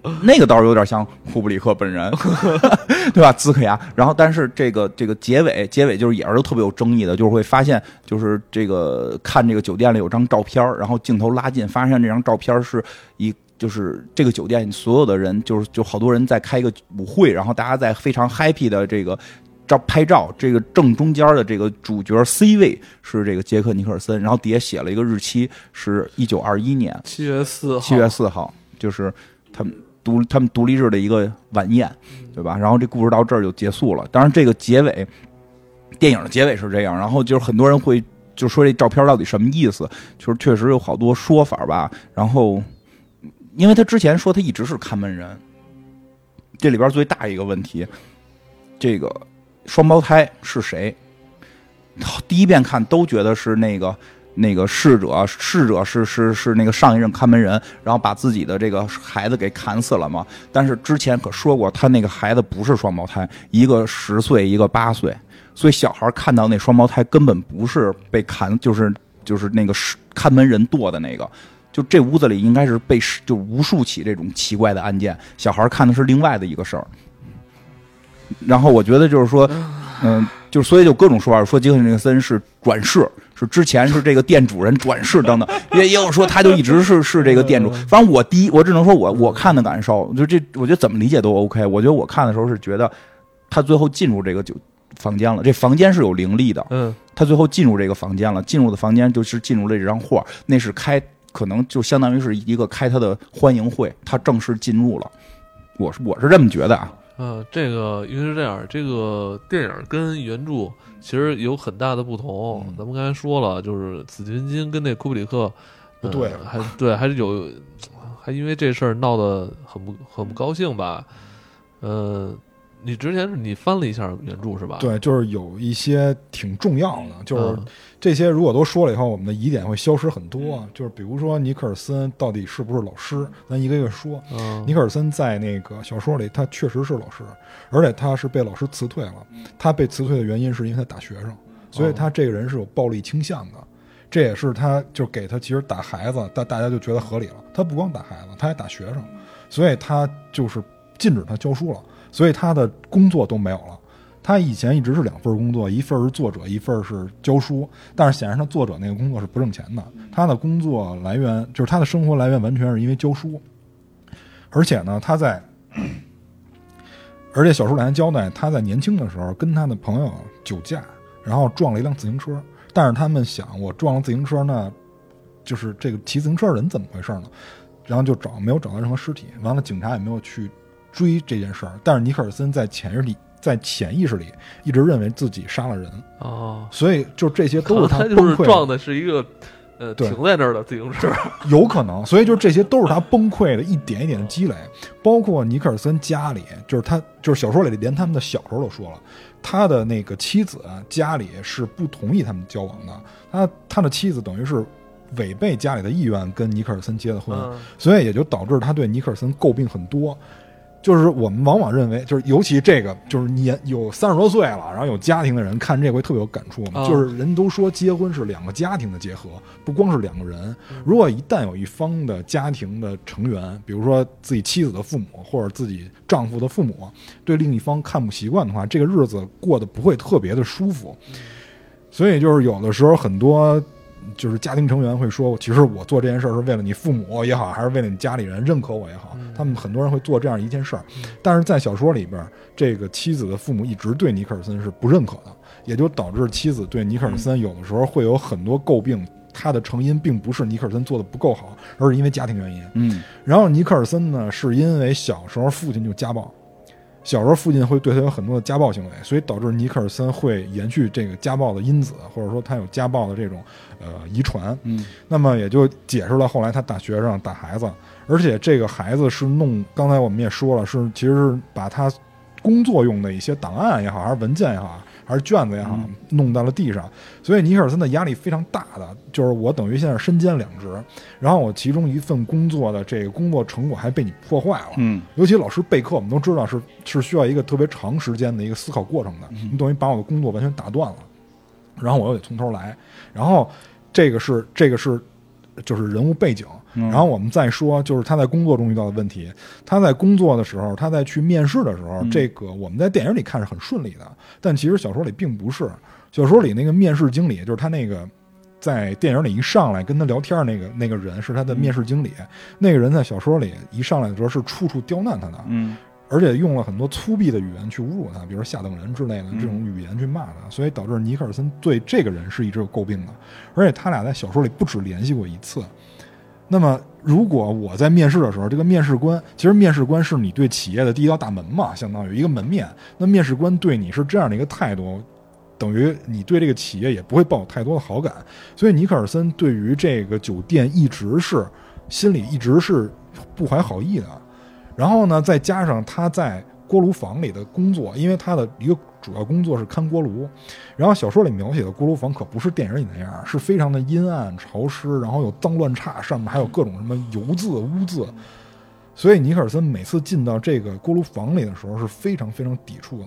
就是说小说里边最早成精的是锅炉，就是对，就是小说里边让尼克尔森往下坡路走一个很关键的要素，一个很关键道具是他在锅炉房里找到了一份简报，一份简报本儿。这个简报本儿里有很多这个酒店的黑历史。为什么？因为在小说里，这个酒店就直接说了，就是史老师直接说了，这就是一鬼店，而且死了不止一个人。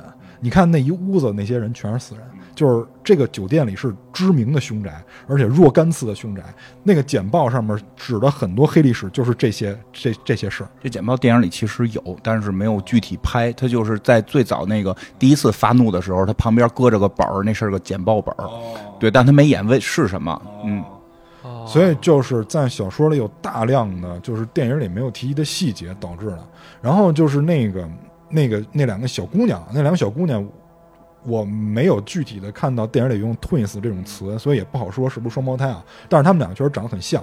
这两个小姑娘在电影里是没有的。就在小说里，小小说呃不是那个小说里是没有的，刚才说错了。然后就是关于闪灵这件事儿，小说里的闪灵角色非常多，就不是光我们在电影里看到这些。小说里边那个送黑人大哥来那个司机也是一个有闪灵能力的人啊。我我是觉得啊，我是觉得就是啊，这个电影会不会是 X 战警的？前传。我觉得是是这个片儿，实际上就是在这点，就是最后母亲也拥有闪灵了。其实我一直他在感觉，就是因为他并不是说闪灵是个多强的超能力，其实他就是个第六感，他或许就是我觉得有意思，就我们每个人可能都有，他都可能会受到东西的诱惑，会会变坏。因为你就是还是说这个回来，就是他为什么会有人觉得很恐怖，有人觉得就一般，就说很多都说岁数大的人看越就越或者反复看越来越觉得恐怖。为什么我第一回看这种片儿我无感，我妈觉得很吓人，就是太生活了，它的恐怖点全来自于你你最亲的人会不会折磨你，而且就是你最亲的人可能是。每个人，就这里大量的人都有闪灵，最后连母亲都有闪灵，谁都可能会有这种因子在身上，谁都会有看到这些东西、这些画面，会有这种奇怪的想法，然后就陷入某个状态。你说他说的话，你还能不能信？他看完之后的恐怖点在那儿，对于你对你对你身边的人开始害怕，我觉得这是他之所以能说是比较恐恐惧的原因。呃，这个原著里边儿所有人都有闪灵，大部分啊对大部分人都有闪灵，就是这里边那个刚才刚才就是接着刚才说啊，嗯就是这个原著里边还有就是送黑人大哥那司机有闪灵嘛，嗯然后除了这个以外，还有之前那个看门人也是有闪灵的，所以呃原著里边角色很多哈。对对对，角色很多，而且就是原著细到什么程度，就是只出现过一面之缘的角色都有详尽的这个人设铺陈。比如说那个浴缸里边那个老太太，那个老妇人在在小说里边有有有有完整的人设，因为有人解读说那个浴缸里的老妇人和那两个小姑娘跟那个看门人他们四个是一家子，就是你光看电影的话，这个是完全说得通的，但是小说里并不是。小说里那个老妇人是什么？她是一个非常年长的一个女性，但是她又喜欢年轻人。她有一次来这个酒店，实际上就是带着她自己那棒尖儿来的，然后玩的比较出格。她大量的服药，就是他们都开始玩药。你是说这个老妇人带着一个年轻小伙子来的？对，来这酒店里边就是度假偷情嘛。啊。然后这个老妇人在这里边大就玩服药，她混混搭的药太多，服药死了，就死在那个浴缸里，所以她的灵是出现在浴缸里。哦，然后包括那个，就是他最后有一个脸儿，不是一个狗面人嘛，就是一个化妆成狗的人，跟那个一个西装革履的一个男士，嗯。他们也有完整的剧情，就是他们俩原来就是呃，就是一对伴侣，同性的伴侣。嗯然后呢，就是这个西装革履的这个那个那个人也不是特别老，然后那个西装革履那个人就是玩腻了，就是想找新伴儿。然后这个就是穿成狗一样的人呢，就是说说说你别离开我，就那意思，就是不让他离开。他说那行，那我不离开你，那你化妆成狗。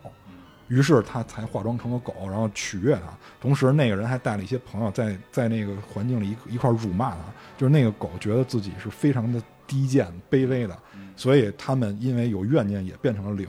然后还有一些就是在酒店里是那么黑暗啊、还有一些酒店里其他的灵也也会写，就是在电影里没表现的，比如有有黑帮的什么的，有有几个黑帮的人，就是反正就各种各样。然后我觉得我就说一下最后那个照片儿，我觉得就是几种情况吧。第一种就是就是金花说那个，就照片是他一归宿，就是他真正融入这酒店了。还有一种，我觉得就是跟之前咱们讨论的一个作品似的，那叫什么我忘了，就是嗯谁死谁就变成那个了。是是是，不不，那不马尔科维奇吗？不是，就是有一个作品是是是什么来？就是谁死就就进画里了，那个叫什么来着？我忘了，反正就就很接近这个剧情。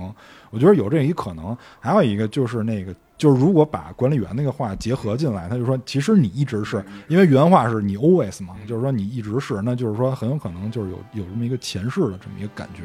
而且那个黑人大哥也说了嘛，说你能看到以前，说你能看到以前，所以就说明这个人很有可能是有前世的。